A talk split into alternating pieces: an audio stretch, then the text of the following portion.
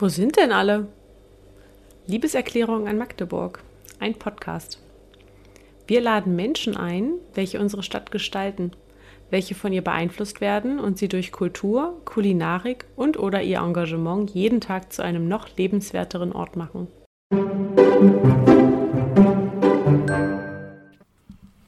So, ganz herzlich willkommen zur inzwischen schon vierten Folge von Wo sind denn alle?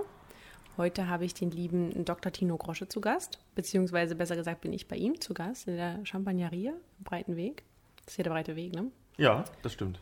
Genau, das ist sein. Jetzt habt ihr schon mal seine Stimme gehört. Ähm, ganz kurz zur Vorstellung, die ich äh, zu meiner Schande nicht auswendig gelernt habe, deshalb muss ich nach meinem Zettel greifen. Ähm, Tino Grosche ist äh, tatsächlich hauptberuflich Moderator. Er äh, ist äh, Redner auf freien Trauungen. Er macht äh, Reden auf Beerdigungen und äh, außerdem betreibt er die Champagneria, wo wir gerade sind. Eine kleine, feine Bar, über die wir uns nachher auch noch ausführlich unterhalten werden. In meinen Recherchen habe ich auch rausgefunden, jetzt hast du gerade so die Lippen gespitzt. das mache ich du? immer. Okay, okay. Um meinen Gesprächspartner äh, zu irritieren. Okay, sehr gut. Das hat gut geklappt. Ähm, er ist an diversen sozialen Projekten beteiligt und ähm, hat sich auch schon als Initiator von so manchen Wirtschaftstreffen einen Namen gemacht. Ich hoffe, ich bin ihm jetzt einigermaßen gerecht geworden. Ähm, nur so als kurzes Intro. Ähm, Jetzt habe ich allerdings übersprungen, damit fange ich eigentlich sonst immer an, was das hier eigentlich für ein Podcast ist, aber ich war so aufgeregt, dich vorzustellen. Ähm, wie wahrscheinlich schon viele Hörer mitbekommen haben werden, das ist jetzt kein Podcast, der nur exakt eine Stunde geht oder eine halbe Stunde, sondern er geht genau so lange, bis äh, du keine Lust mehr hast, sozusagen. Bis wir aufgegessen haben, bis wir betrunken sind. Gut, das kann halt nicht passieren, weil wir äh, alkoholfreies Bier auf dem Tisch haben, aber das ist auch völlig in Ordnung. Ähm, genau. Ich kann den Podcast nicht beenden, sondern das kann nur Tino. Tino muss dann die Worte sagen, weil der Podcast heißt ja, wo sind denn alle? Wenn du die Worte sagst, da wo der Pfeffi wächst, ist der Podcast vorbei. Hast du dir das gut überlegt? Ja. Das kannst du ja ewig hinziehen. Okay, sehr gut, sehr gut, weil darauf läuft es ja hinaus. Ähm, also ich sitze hier so lange, bis du äh, nicht mehr magst. Ich kann den Podcast nicht beenden. So, äh, genau, das äh, so viel zum Prinzip des Podcastes. Äh, vorgestellt habe ich dich schon. Äh, vielleicht noch ganz kurz zu mir. Ähm, das Ganze ist ja ein Magdeburgi-Projekt. Äh, ich bin äh, Mitglied von Magdeburgi. Ich betreue die Webseite und habe neben der Webseite einfach noch, äh, wollte gerne noch ein anderes Projekt machen. Ich vermisse heute sehr meinen Co-Host, die liebe Nadja, die mir sonst immer zur Seite steht. Die hat halt aber andere Verpflichtungen und deshalb bin ich heute Einzelkämpfer.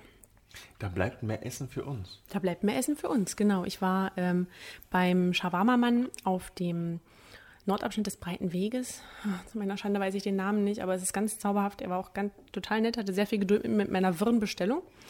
Und jetzt sitzen wir hier vor Hummus und Falafel und ähm, ja, sehr viel Knoblauch. einer Shawarma-Rolle. So unglaublich viel Knoblauch, dass ich sehr froh bin, dass Tino auch Knoblauch ist, weil mhm. ansonsten wäre mir wahrscheinlich nach 30 Minuten davon gerannt. Genau, also wundert euch nicht, wenn wir zwischendurch wie immer ganz herzallerliebst ins Mikro schmatzen, das gehört jetzt einfach dazu. Aber das seid ihr ja schon gewohnt.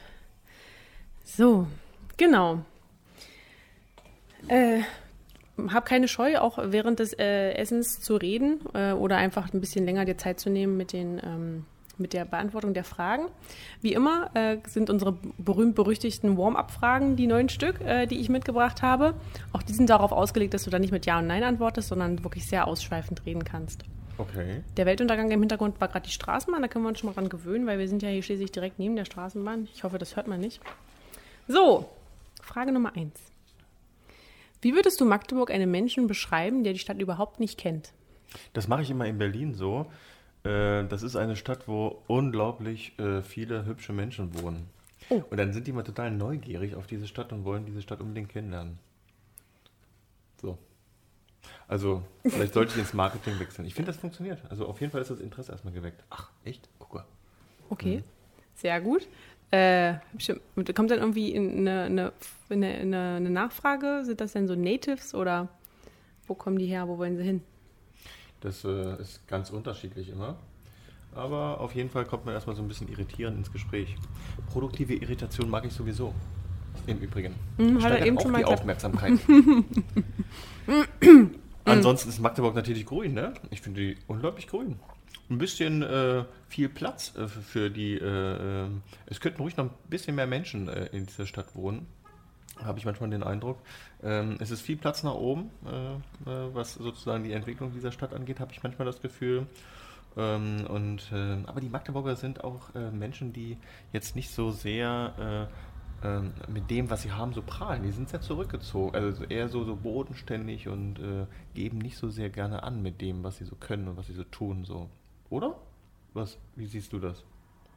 Mm, das ist eine gute Frage. Meinst du jetzt, wir sind äh, zurückhaltend? Wir, ähm, ja. Wir können uns nicht so richtig gut vermarkten.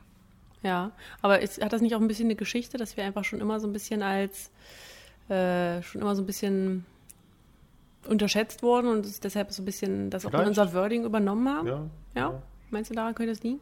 Keine Ahnung, woran das liegt. Tino lässt die ganze Zeit äh, den Blick ja, übers ich, Essen schweifen und ich traut sich nicht. Ich traue mich nicht zu essen. Hau rein. Ich äh, Ach, antworte einfach ein bisschen ausschweifender. Okay. Genau.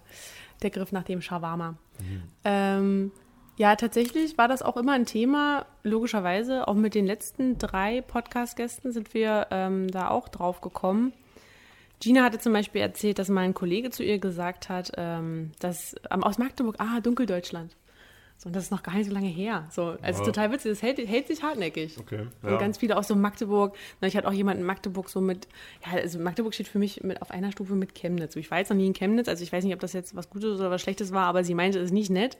Mhm. Und das ist so, das bis heute hält sich das für Menschen, die noch nie hier waren, hält sich das unglaublich hartnäckig. Und ich könnte mir vorstellen, dass wenn du meinst, dass wir nicht aus, richtig aus uns rausgehen, dass das daran liegen könnte, dass wir es einfach uns antrainiert wurde. Das ist so ein bisschen so, mm, ich komme aus Magdeburg, sorry. Ja, man kann schon stolz auf die Stadt sein, aber... Auf jeden Fall. Also ich bin die Erste, die stolz darauf ist, aber ich denke halt, dass es einfach äh, über die Jahre, jetzt hat Tino sich bekleckert. Nicht. Du hast gesagt, wir brauchen keine Servietten. Ja, ich dachte, da sind welche in der Tüte drin, ja. leider nicht. Egal. Frage Nummer zwei. Oh, oh, oh, zack, zack, zack. Mhm. Wie würdest du einen Tag mit einem Freund oder einer Freundin, der, dem, dem diese Stadt unbekannt ist oder der diese Stadt unbekannt ist, äh, gestalten? Also wenn du einen ganzen Tag mit jemandem hier verbringen würdest? Ich würde spazieren gehen. Die Elbe ist schön, finde ich. Mhm. Der Stadtpark ist äh, super. Das Hundertwasserhaus äh, beeindruckt viele. Mhm. Ähm, wenn man im Dom ist, ist man immer überrascht, wie hell es da drin ist. Wie hell, okay. Ja. ich. Und ist in anderen Kirchen dunkler? Ich war noch nicht in so vielen äh, Domsen. Also, ich glaube, das Feedback habe ich mal bekommen, aber mir fällt es auch immer wieder auf. Und wie groß natürlich. Ja. Also, äh, man kann sich schon in der Altstadt, wenn man sie so äh, nennen möchte, schon ganz nett aufhalten. Man kann äh, essen gehen. Es gibt super Restaurants. Ich mag ja das äh, High Kitchen ganz gerne, weil man so einen schönen Überblick über die mhm. ganze Stadt hat. Oder, die eben halt sichtbar ist das, ne? Genau. Oder hinterm Doof, der Hoflieferant ist, äh, gefällt mir ganz gut. Sowas äh, ist schön. Also, ja, das würde ich wahrscheinlich erstmal machen. Dann da so Mittagessen. Ja, ja, und eben äh, so ein bisschen da diese äh, Gegend äh, den Besuchern erstmal zeigen. Reicht das für einen Tag? Man mm. muss ja nicht so leicht so stressig angehen. Mm, na. Und abends, was macht man dann? Ja, da geht man natürlich in die Champagneria, wohin denn sonst? also erstmal. Und dann guckt man mal. Vielleicht ist ja Corona irgendwann wieder vorbei. Ja. Und die Clubs machen auf.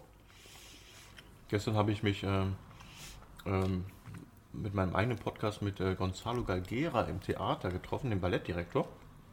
Und so einen kleinen Spaziergang durch das Opernhaus gemacht. Das finde ich auch schön. Da verbringe ich auch gerne Zeit. Okay. Im Auditorium.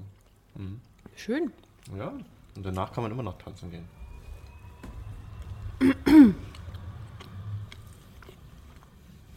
Auch jetzt schmatzt mal, essen wir beide, ist auch super. Ja, ist richtig super, ne? Mhm. Aber da müssen die Leute einfach mit leben.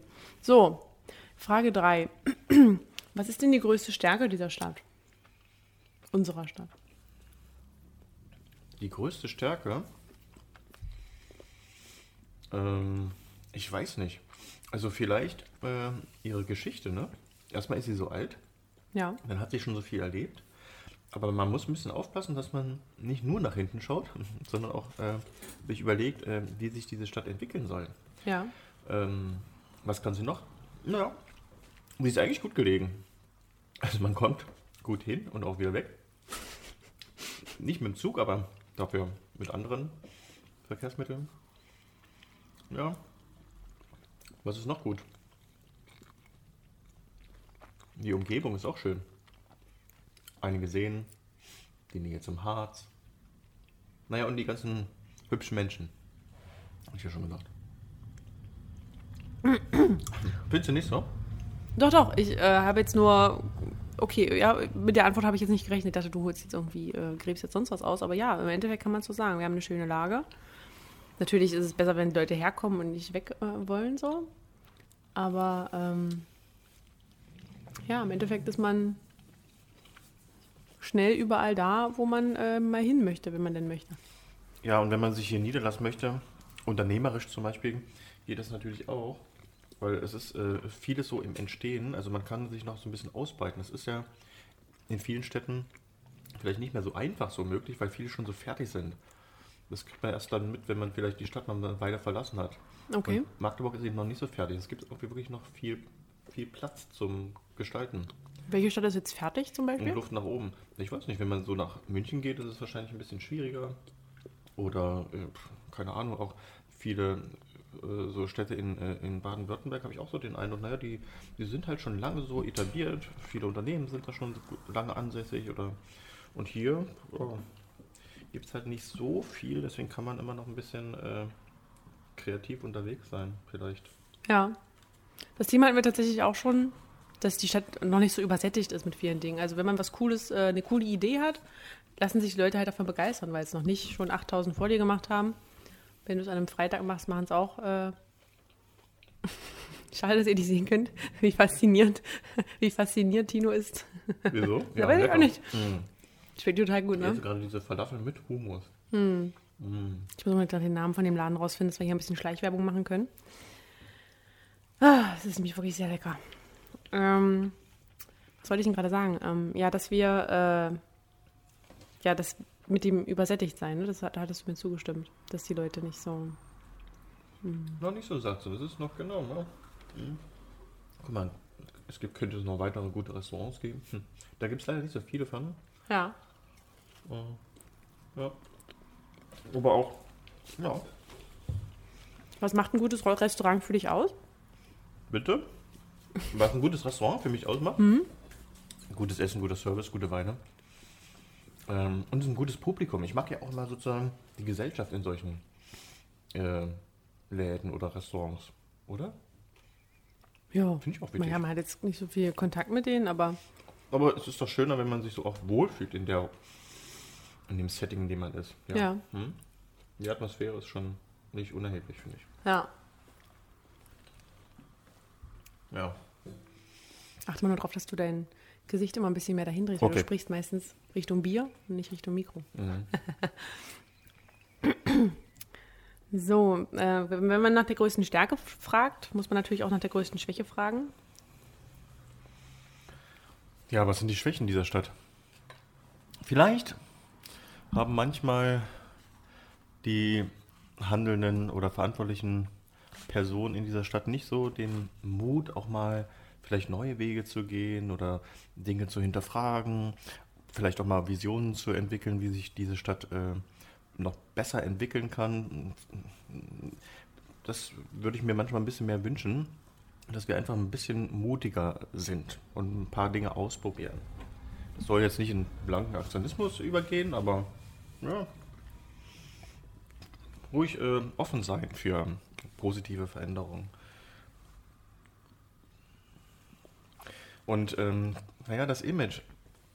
Viele, wenn man über Magdeburg spricht, haben natürlich erstmal jetzt nicht das äh, positivste Bild leider von außen. Die sagen sich, ah, Magdeburg und so. Ähm, das ist eigentlich äh, schade. Und ähm, wenn man zum Beispiel in München unterwegs ist oder in Berlin, wollen die Menschen dort bleiben, wo sie sind. Und in Magdeburg hat man manchmal das Gefühl, sie würden auch gern mal weg. Äh, einige nicht, die, die kriegst du hier nie weg, die sind so von äh, dieser Stadt überzeugt. Aber manche sagen sich so nach der Schule oder nach, der, nach, der, nach dem Studium, ach nein, ich will doch lieber mal was anderes äh, mir äh, anschauen, was ja auch gut ist. Schön wäre es bloß, wenn sie wieder zurückkämen. Na, meistens ist es ja, also häufig ist es ja nicht mal, dass sie weg wollen, klar, auch bei manchen, aber viele finden halt mit dem, was sie zum Beispiel studiert haben, einfach keinen Job. Ja. Oder finden dazu, keinen ja. Studienplatz, weil die Ja. Studien, der Studiengang abgeschafft wurde oder es ihn noch gar nicht gab. Ja. Also häufig ist es ja nicht mal selbst verschuldet. Blöde Situation.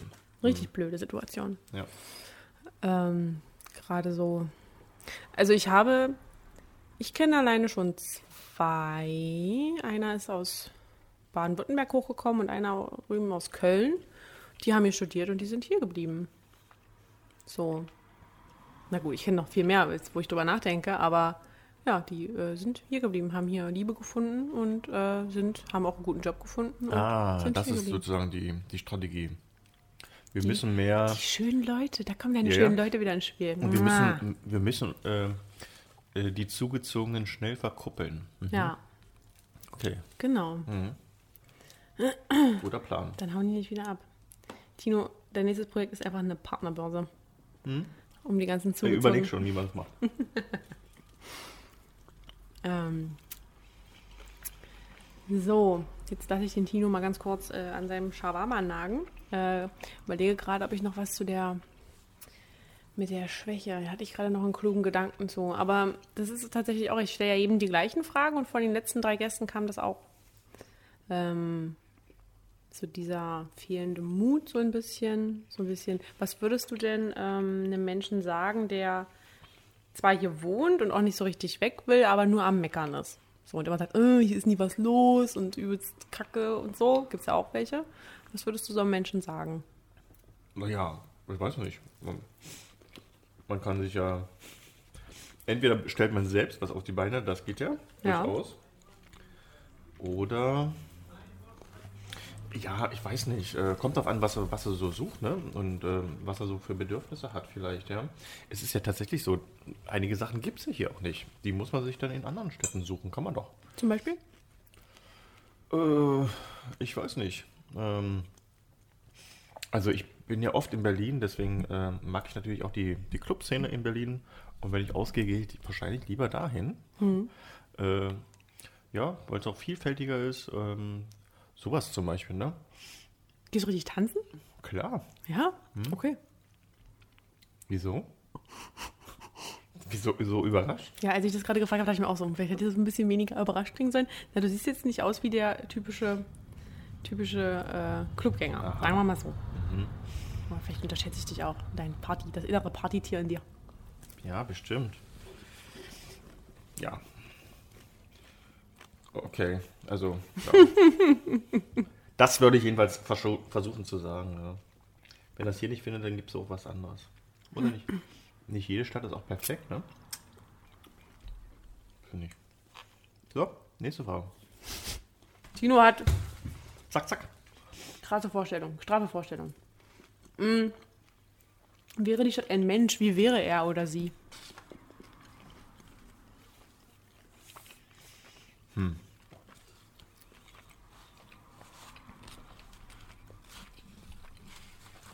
Naja, schüchtern wahrscheinlich ein bisschen, ne?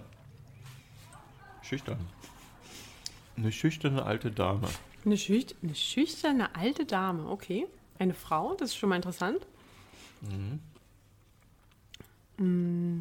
Schüchtern im Sinne von wegen ihrer äh, Geschichte und weil sie immer so ein bisschen unterschätzt wird.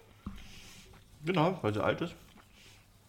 Und weil sie vielleicht ja, nicht so angibt mit dem, was sie kann und was sie hat. Und äh, ja, so vielleicht. Ich weiß nicht. Hab mir Magdeburg noch nie als Mensch vorgestellt. Das- Auch noch nie als Farbe oder so. Ja, so mein, äh, darauf zieht meine Frage auch ab, dass man sich äh, mal da Gedanken drüber macht.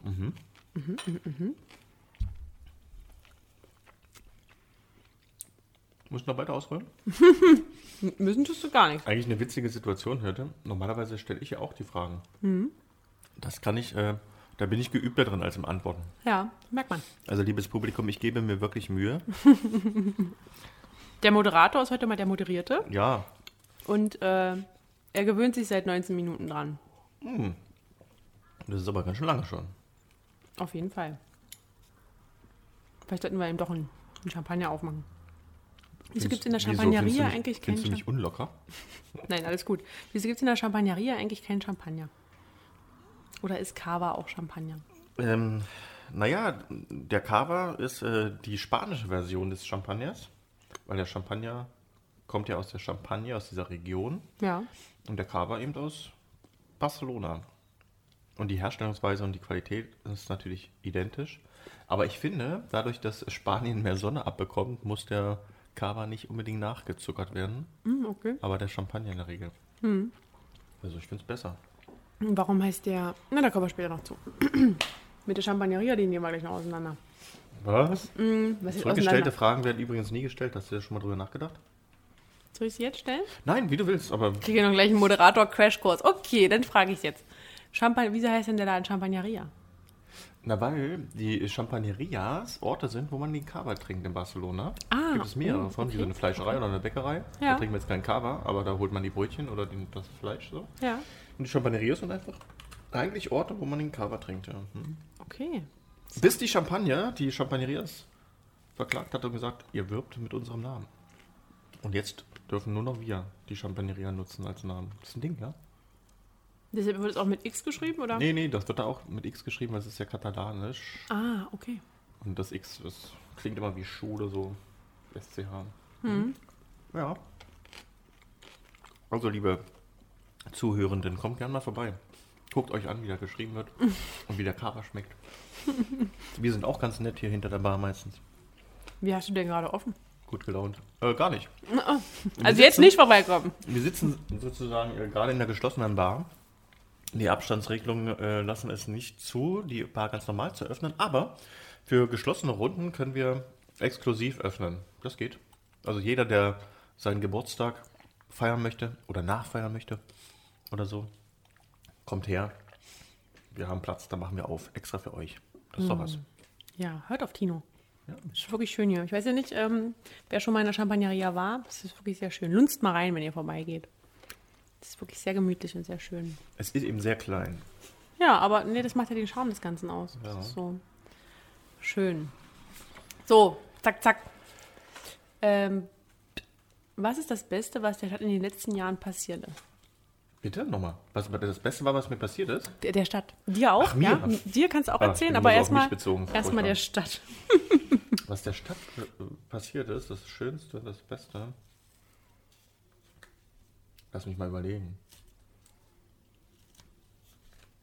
In den letzten Jahren oder im letzten Jahr? Wie du magst. Wenn du jetzt nicht gerade zu Otto dem Großen zurückgehst, ähm, meine ich so eher so in der jüngeren Vergangenheit.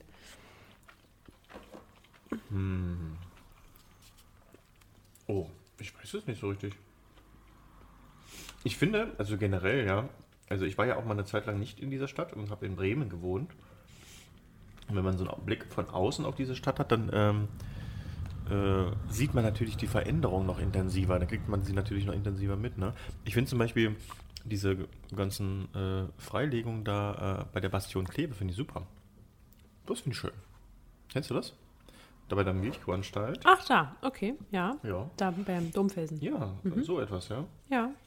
Finde ich. Finde ich super. Auch diese, dieses ganze neue Wohnareal da hinten bei, bei diesem ehemaligen Bahnhof an der Elbe, diese, die Erschließung dieser, dieser Areale auch so Ja. zum Wohnen finde ich super. Ja, ich finde es auch schön, dass endlich die, die Hyperschale jetzt äh, modernisiert wird. Ja, muss ich echt mal Ja. vorbeigehen. Ich war da schon so lange nicht mehr. Ich habe von dem Baufortschritt gar nichts mitbekommen. Und weißt du, was wir da machen? Wir, wir stellen dort äh, ein, ein, ein relativ großes Kunstwerk hinein in dieses Foyer der Hyperschale. Wer ist wir? Ähm, das ist so eine Aktion, die heißt Gemeinsam für Magdeburg, wo Mhm. wir Spenden sammeln für die Kleinstunternehmer, Solo-Selbstständigen, Gastronomen, für die Kulturszene. Und ähm, ich habe mit einem Künstler gesprochen und äh, wir werden die alten Holzelemente der Stadthalle, also das Parkett der Stadthalle, zu einer vier Meter hohen Skulptur verarbeiten. Und jeder, der möchte, kann sich so ein, so ein Holzelement käuflich erwerben. Äh, Das Geld fließt dann in diese Spendenkampagne. Äh, Kann es vielleicht signieren. Also das ist so die grobe Idee zurzeit. Und das wird dann sozusagen dort äh, verarbeitet und kommt dann in das Foyer der Hyperschale. Ist doch super, oder? Total super. Finde ich auch. Also die Kunst am Bau versuchen wir äh, mit dieser Spendenkampagne gemeinsam für Magdeburg in Magdeburg zu etablieren. Finde ich gut. Auf jeden Fall. Hat er irgendwie mal verlauten lassen, was es für eine Skulptur ist, oder wird es abstrakte Kunst? Es wird abstrakt. Ähm, und wir sind jetzt gerade so ein bisschen in der Konzeption und, und ähm, mit den ersten Entwürfen. Achso, du wirkst daran mit am Entwurf? Nein, ich habe nur mit dem Künstler Kontakt aufgenommen. Achso. Der macht das schon selber. Aber es muss ja auch akzeptiert werden, finde ich. Ne? Also, gerade wenn das an so einem prominenten Ort ist, dann ist es schon, schon wichtig, dass die, die Magdeburger das auch gut finden oder dass sie damit was anfangen können. Oder ja, also Kannst du dich noch an diese Odyssee erinnern, wo Eben, auf dem ja. Opernplatz dieses Ding Genau. da installiert werden sollte und sich die Leute mit Händen und Füßen dagegen gewehrt haben? Der Künstler irgendwann so, wisst ihr was, dann behalte ich halt. Das ist aber wieder so ein bisschen die Magdeburger. Dafür Ja. muss man sie auch irgendwie lieben, oder? So schrullig schon, dass es irgendwie fast schon Hm. wieder witzig ist manchmal. Ja, das stimmt. Ja, ich meine, über Kunst und über Geschmack lässt sich natürlich wunderbar streiten. Ja. Aber wenn sich viele daran äh, beteiligen können, vielleicht äh, erhöht das natürlich auch die Akzeptanz. Ne? Ist das jetzt schlimm, wenn hier Wasser ist? Quillt jetzt dein Nö. Tresen auch? Alles gut. Okay. Nicht, dass ich hier, ich habe die Mahagoni-Vertäfelung der Champagneria zerstört. Das wäre doof. Das geht so schnell nicht. Okay. Deshalb ist es ja Mahagoni. Okay. Ähm, könntest du der Stadt etwas sagen, wenn wir jetzt wieder bei der Personifizierung sind, könntest du der Stadt etwas sagen? Was wäre das? Los, komm. Mach mal mehr. Mach mal ein bisschen. Mach mal ein bisschen. Äh, nimm mal ein bisschen Geschwindigkeit auf. Werd mal schneller. Sowas. Die Stadt ist ein bisschen träge. Die entwickelt sich jetzt nicht so, so schnell, wie man das vielleicht in anderen Städten gewohnt ist oder so. Die Geschwindigkeit ist hier so ein bisschen reduziert. Woran liegt das? Was meinst Ich du? weiß es nicht, keine Ahnung. Gut, es sind vielleicht fragen, kürzere Wege, ne? Wege. In Berlin ist natürlich alles so lang, da muss man natürlich schnell laufen. Es zieht sich echt hin, äh, um von A nach B zu kommen. Und hier ist es ein bisschen entspannter, entschleunigter, was ja auch ein Vorteil ist. Aber manchmal, ja, weiß nicht. Also meinst du, äh, die Menschen, also die Entscheidungstreffenden, die Kulturschaffenden, die sind hier alle ein bisschen so entspannter oder was meinst du? Ja, denke ich. Hm? Auch in Unternehmen ist es. Oh Gott, ich muss aufpassen, ne? Nicht, dass sich jetzt irgendwer auf den Schlips getreten fühlt. Wir nennen keine Namen. Also wir sind jetzt nicht die hektischsten, ne? Was ja auch schön ist, aber naja. nicht, dass wir irgendwelche Entwicklung verschlafen. Okay, das wäre ich noch gar nicht. Ähm, wie siehst du die äh, Kulturhauptstadtbewerbung 2025? Da steht es nicht auf meinem Zettel, das äh, frage ich jetzt einfach mal so. Weil ich meine, ja keine rückgestellten Fragen stellen soll, habe ich gerade. Optimistisch, das muss Gelernt. klappen. Mit der Kulturhauptstadtbewerbung. Die letzte Veranstaltung, die wir hier in der Champagneria gemacht haben, wir machen ja ab und zu so eine Talkrunden, Talk am Tresen heißen die. Da war Jane Goodall äh, zu Gast, die Schimpansenforscherin aus Tansania. Mit die, Nicht vorweggreifen, da frage ich nachher noch was. Trotzdem. Okay. Die, die mit den wilden Affen zusammen äh, gelebt hat. Und mit der habe ich gewettet, mit der Jane. Mhm.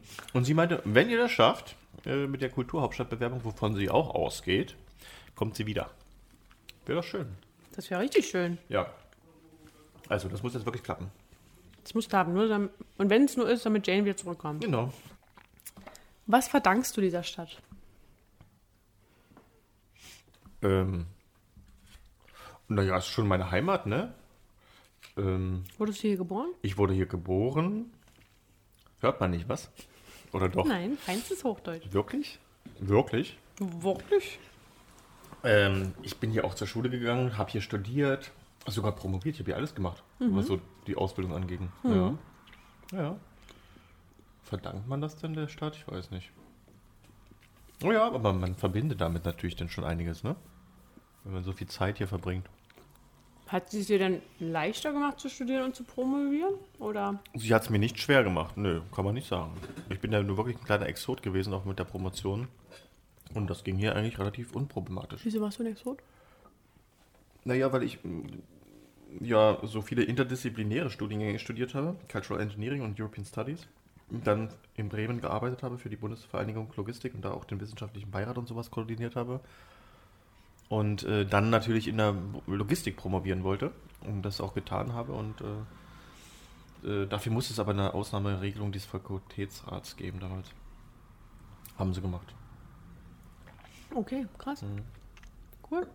Fand ich auch. Ja, also irgendwie. Aber das ist natürlich auch der Vorteil von kleineren Universitäten, dass man da einen viel besseren Zugang und einen Kontakt auch zu den, zu den Professoren hat und äh, ja, dann ist man vielleicht, ist es vielleicht doch flexibler. Hm? Und Du bist nicht nur eine Nummer, das auch. sondern du bist äh, halt ein Ja. Mensch, ein richtiger Hm? Student. Also man kannte sich tatsächlich, ja. Man Ja. sitzt jetzt nicht ganz Ja, anonym in so einer auch, großen hm. Vorlesung, ja. Ja. Also können wir unterm Strich sagen, das ist das, was du der Stadt verdankst, einfach, dass deine äh, außergewöhnliche Promotion hier möglich war, weil die Professoren dich ins Herz gestoßen hatten. Wäre vielleicht auch woanders irgendwie möglich gewesen. Woanders sind ja die Logistiklehrstühle oft an den betriebswirtschaftlichen, äh, also Fakultäten. Bei uns war es halt bei Masch beim Maschinenbau, deswegen. Ja. Hm. Okay. Ich glaube, so schnell waren wir mit den Fragen noch nie durch und dachte, Echt? Tino kaut mir richtig ein Ohr ab, ey. Ja, weißt du, ich bin ja, ja. hm. Termine. Ich finde es immer doof, wenn meine Gesprächspartner zu lange monologisieren. Deswegen versuche ich mich immer so kurz wie möglich zu halten. Das ist aber so Sinn der Sache. Ach so, okay. Ja. Dann, dann sind wir, sind wir nach einer halben Stunde fertig, Freunde. Nix da. Kommt ihr Ich, früh ins Bett. ich kann ja nur das Ende vorgeben, ne? Sally, du weißt gar nicht, was ich mit dir noch vorgebe. Oh, oh, oh. So. Ähm, dann eine Frage von meiner lieben Freundin Nadja, weil sie sich mal sehr freut. Äh, wie hast du oder wo war dein erster Berührungspunkt mit Magdeburgi, falls dir Magdeburgi überhaupt was sagt? Klar, sagt mir das was. Oh, schön. Ähm, wie war denn der erste Berührungspunkt? Ich glaube durch, durch Martin. Martin Den? Hoffmann? Hm? Den äh, kannte ich. Ich glaube, der hat doch auch das gleiche studiert, was ich studiert habe. Daher kannten wir uns schon sozusagen so ein bisschen aus dieser Universität heraus. Und dann habe ich äh, das immer mal so beobachtet, weil ihr ja immer äh, sehr fleißig die Veranstaltungen äh, zusammengetragen habt.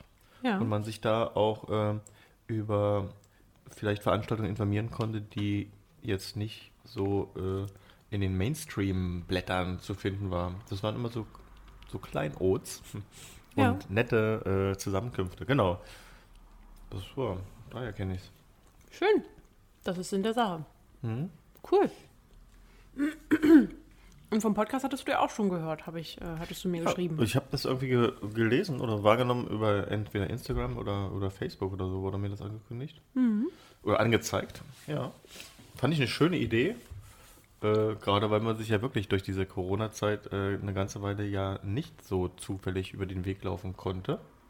Also die, die man sonst immer mal so in der Stadt gesehen hat. Und deswegen ist auch die Frage ganz gut. Wo sind denn alle, oder? Ja. Gut, also ich hoffe, der Podcast, den gibt es auch über Corona hinaus, aber Ja, ja. ja, das. Und wir haben ja auch immer diese, eigentlich war es bloß der Arbeitstitel und du kennst ja bestimmt diese kleinen viereckigen Aufkleber, die Magdeburg überall in der Stadt verteilt hat, diese orangen und grünen. Mhm. Gibt es ja diese, wo sind denn alle? Und das böse Wort, was ich nicht sagen darf, weil das darf nur du sagen. Und äh, das war das der Arbeitstitel und dann haben wir gesagt, wir lassen es einfach so, weil irgendwie ist es auch witzig. So. Genau. Sind alle in Magdeburg. Ähm, genau. Da sind wir quasi auch schon durch mit den Fragen. Tino hat einen neuen Rekord aufgestellt. Äh, Sorry. aber ich habe ja hier Gott sei Dank noch ganz viele anders. Das war jetzt bloß das Warm-up. Du brauchst da gar nicht so hinzuschielen. Ich leg das mal hier runter. so. Wie wir ja schon äh, festgestellt haben, betreibst du ja die Champagneria, die schöne kleine Bar, in der wir hier sitzen. Falls ihr euch jetzt übrigens die ganze Zeit fragt, wo zur Hölle eigentlich die Champagneria ist, äh, das ist Breiter Weg, Ecke Keplerstraße. Genau. Wer die. Hausnummer noch braucht, 226. Genau, steht ganz groß dran. Man, man sieht es nicht, ist ähm, so ein Milchglas. Äh, Nee, das ist kein Milchglas. Äh, Das ist eine Gardine. aber an der Tür ist Milchglas. Ach so, das meinst du. Ja.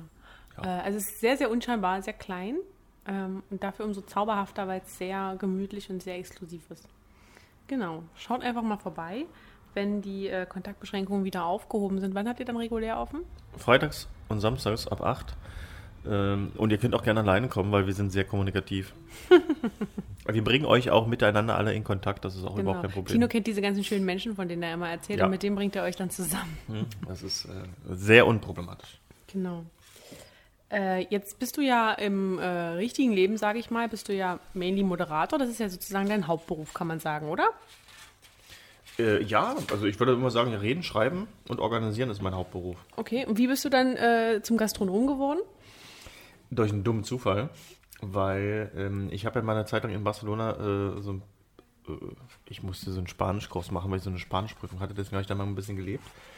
Und irgendwann war ich mit meinem Bruder in der einen sehr berühmten Champagneria dort in, äh, in Barcelona, äh, die ja auch äh, den Cava selber produzieren, uns den schicken. Wir sind jetzt mittlerweile auch ein bisschen befreundet. Und nach der zweiten Flasche Cava meinte mein Bruder, ach eigentlich können wir doch sowas auch äh, mal in Magdeburg machen, oder? Die Bar muss bloß klein genug sein, damit die Kosten uns nicht erdrücken und dann, warum nicht? Lass uns doch das einfach mal versuchen. Und dann haben wir es tatsächlich irgendwann gemacht. Äh, wir wollten es eigentlich schon viel früher machen, aber dann war das nicht so richtig möglich. Und dann irgendwann war hier dieser, dieser Laden frei und deswegen haben wir das denn hier gemacht. Ja. Und äh, ach, naja, es ist schon so ein kleines Unternehmen, ne? Also das habe ich irgendwie doch ein bisschen unterschätzt, weil so eine Bar ist ja. Das glaube ich. Ist ja doch mit Arbeit verbunden. Es ist ja nicht nur irgendwie nur so ein Spaß.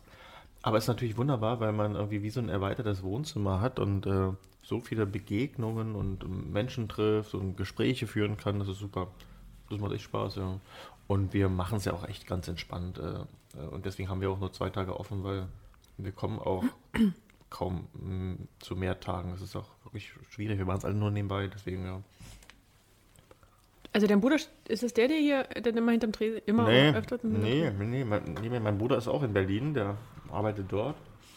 Und, äh, und äh, nee, wir haben, ganz, wir haben Jungs hinter der Bar, die sich mit dem Sortiment wunderbar auskennen und äh, die, die machen die Arbeit.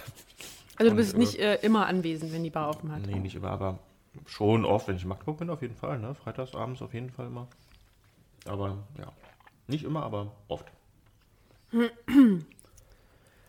Und weil du sagst, dass du es unterschätzt hast, also ähm, über was für, über was seid ihr zum Beispiel gestolpert? Gibt es irgendwelche Dinge, die du sagst, das hättest du mal vorher wissen sollen? Nicht, dass es jetzt ein K.O.-Kriterium gewesen wäre, aber was wäre schön zu wissen für alle aufsteigenden Gastronomen, die jetzt zuhören? Nein, ich, naja, man, man äh, kennt natürlich als Gast äh, immer die Zeit irgendwie vor dem Tresen und wenn man mal in dieser Bar ist, aber man muss sich natürlich auch hinter den Kulissen um alles Mögliche kümmern. Ne? Also die Buchhaltung, die muss natürlich stimmen, gerade wenn man so äh, mit Bargeld zu tun hat, äh, muss das funktionieren. Das muss stimmen. Dann müssen die Bestellungen irgendwie äh, im Blick gehalten werden. Man muss äh, einkaufen, irgendwie das, ja, das Lager oder der Vorrat muss ja da sein und so weiter. Das Marketing muss auch irgendwie stimmen. Wir machen ja auch ziemlich viele Veranstaltungen. Also das waren wir zumindest gewohnt vor der Zeit. Ich glaube, 70 Veranstaltungen habe ich ja selber irgendwie im Jahr gemacht. Das ist auch irgendwie. Ja. Also das merkt man nicht unbedingt so, dass es Arbeit ist, weil das meiste, das macht ja wirklich alles richtig Spaß. Aber es muss ja doch trotzdem vorbereitet werden. Also geht schon ein bisschen Zeit drauf. Das ist nur das Ding. Ja. Ja, aber das soll jetzt kein Abschrecken, sowas aufzumachen. Überhaupt nicht. Es sollte auch gar nicht abschreckend sein. Ich habe nur ähm, das Gefühl, gerade jetzt wegen Corona sowieso, aber dass Gastronomie schon echt ein hartes Business ist. So. Ja, wirklich. Hm. Dass man das echt. Ja, das so immer so dieses äh, romantische, ja, ich möchte irgendwo ein Café eröffnen. Und äh, habe immer das Gefühl, wenn man das einem Gastronom erzählt, der dreht naja, mit den Augen und sagt, Leute, ich habe keine Vorstellung, was das ist. Ja. So, wahrscheinlich auch äh, Personal zu finden und so. Stimmt, ja. ja. Ja, klar, und man hat ja auch eine gewisse Fluktuation, was das Personal angeht, weil man arbeitet ja auch viel noch mit Studierenden zusammen und irgendwann haben sie das Studium auch beendet, was ja auch gut ist und ja, das ist auch so ein Dauerthema dann wahrscheinlich, ja. Ja. Hm. Ja. Aber insgesamt ist es super. Also es bereichert schon irgendwie, ja. Also es macht mehr Spaß, als es Arbeit macht. Ja, auf jeden Fall, sonst würden wir es ja nicht weitermachen. Ne? Also hm. man wird nicht reich damit, leider. Aber egal. Man hat eine schöne Zeit. Sehr schön. Das ist ein guter, eine gute Zusammenfassung. Ähm, gut, dann haben wir auch schon äh, die Idee für das Konzept. Also du meintest ja gerade, äh, wir müssen, ist der Laden so klein, weil äh, klar, die Kosten so gering sind ähm, und ist es aber vielleicht auch so ein bisschen gewollt, dass so diese gemütliche Atmosphäre hier entsteht? Ja, definitiv. Das war das Konzept von Anfang an. Äh, wer kleckert, kommt ins Gespräch. Ne? Deswegen sind die Gläser ja auch immer so voll. Äh, das funktioniert meistens wirklich ganz gut. Ähm, Tinos Kupplungstaktik. Ja, nee, es ist ja, ich, ich, finde aber wirklich, ich meine, wenn man in so eine Bar geht, dann ähm, kommt man doch auf des Kommunizierens wegen hier zu so einem Ort. Oder sonst könnte man ja auch zu Hause sein, alleine oder mit einer kleinen Gruppe, die man eh schon kennt. So. Aber ich finde es eigentlich immer spannend, neue Menschen kennenzulernen, die so ein bisschen ähnlich sind äh, wie man selbst. Also, dass man Gleichgesinnte trifft, die man nicht unbedingt gleich kennt. Äh, hm. Und dafür bietet sich ja so ein Ort an. Und deswegen machen wir auch echt viele Veranstaltungen. Und wir sind wirklich da äh, so ein bisschen äh, dran interessiert, dass sich unsere Gäste äh, so ein bisschen kennenlernen. Weil ich finde ja viele spannend. Ich meine, selber, klar, kennt man die meisten, weil man ja äh, öfter sie äh, sieht. Aber ich finde, man kriegt dann auch schnell mit, wer zu wem passt und dann, äh, ja, versuche ich sie äh, ins Gespräch zu verwickeln. Das klappt gut. Mit der Singlebörse, das äh, nimmt langsam Formen an, das merkst du Ja, ja. also nicht in dem, ja, hm, ja, sollte man nachdenken. So, finde ich gar nicht so schlecht. Cool. Bin da ehrlich, ich- ehrlich gesagt, Also also wenn ich, wenn ich den Menschen nicht kenne, würde ich, glaube ich, mich in einer Bar nicht mit, also wenn ich damit, zumindest wenn ich mit jemandem zusammen bin, würde ich nicht darauf kommen, mich mit wem anders zu unterhalten. Natürlich nicht. Deswegen sind wir da. Ach so, das ist, deshalb, ist Kinosjob. Genau. Okay. Man muss schon vorgestellt werden. Man muss, aber ja, also ich übertreibe das jetzt auch ein bisschen natürlich. Ne? Also, wir sind ja kein, kein betreutes, äh, keine betreute Bar. So. Hm. Betreutes Trinken. Betreutes Trinken nicht. Ne? Es ist hier kein Zwingerclub, möchte Tino damit sagen. Auch das nicht. Esse ich jetzt das ganze Shawarma ähm, äh, Ja. alleine? Ja, ich äh, esse kein Fleisch, also ja, hau rein. Ach echt? Hm, Habe ich nur für dich mitgebracht. Du isst kein Fleisch. Mhm. Ja. Ich esse auch weniger. Aber zurück zu dir. Wie findest du mich? Den Spruch finde ich total super. Den bringst du in Moderation häufiger, oder was? Ja, ja. Genug von mir, sprach der Narzisst. Kommen wir zu dir. Wie findest du mich? Machen wir gleich mal eine Sprungmarke rein. Tino erzählt einen Witz. Dann können die Leute mal direkt dahin vorspulen. Ach so. Hm, Ja, gut, das haben wir auch schon so ein bisschen gehabt, aber wenn ich jetzt nochmal so konkret frage, gibt es etwas, was du konkret aus dieser Bar gelernt hast? Fürs Leben, für Business generell, Selbstständigkeit, zwischenmenschlich, irgendwas, wo du sagst, dass äh, diese, dieser Ort dir hier wirklich was beigebracht hat? Naja, also durch diese vielen Veranstaltungen, also ich lade ja, das ist echt cool, ich kann so viele Leute einladen, die ich spannend finde und in so ein Interview verwickeln, wie du das ja auch machst. Ja. Und äh, dann lernt man natürlich von denen. Und man kriegt Hintergrundinformationen. Wir machen ja so, ein, so eine Rubrik, die heißt Der Beruf des Monats zum Beispiel. Da lade ich immer so spannende Persönlichkeiten ein, finde ich, die so ein bisschen aus dem Nähkästchen plaudern. Die erste Veranstaltung, die wir zu diesem Thema gemacht haben, hatte ich mit einem Rechtsmediziner gemacht. Und äh, war spannend. Also wirklich faszinierend, ja. Ja. Und wir hatten unglaublich unterschiedliche äh, Berufsgruppen hier oder Persönlichkeiten, die so ein bisschen äh, aus dem Nähkästchen geplaudert haben. Auch diese Tresentalks, die wir hier, hier machen. Äh, ich finde es irgendwie, also da lernt man auf jeden Fall viel von den Menschen, mit denen man sich unterhält, ja. Und das andere, wenn man so die ganzen Prozesse so hinter der Bar meinst du so sieht und so. Was auch immer. Ja, klar. Ja. Also das ganze Unternehmerische lernt man natürlich auch. Buchhaltung und so eine, so eine Sachen, die hat man sonst natürlich auch, aber hier hat man natürlich noch mit, mit Bargeld zu tun, deswegen ist es da nochmal ein bisschen äh, intensiver, dass es irgendwie äh, ähm, alles richtig äh, und ordentlich dokumentiert wird, sowas. Ja. Mhm. Okay. Gut, ich wollte eigentlich mehr so ein bisschen hinaus auf, äh, welche Veranstaltungen kommen gut an, äh, wie viele Menschen kann man tatsächlich in so einen Raum stecken, bevor sich welche auf die Nase hauen. Wann ist die beste Uhrzeit zuzumachen? Mm, Ach so.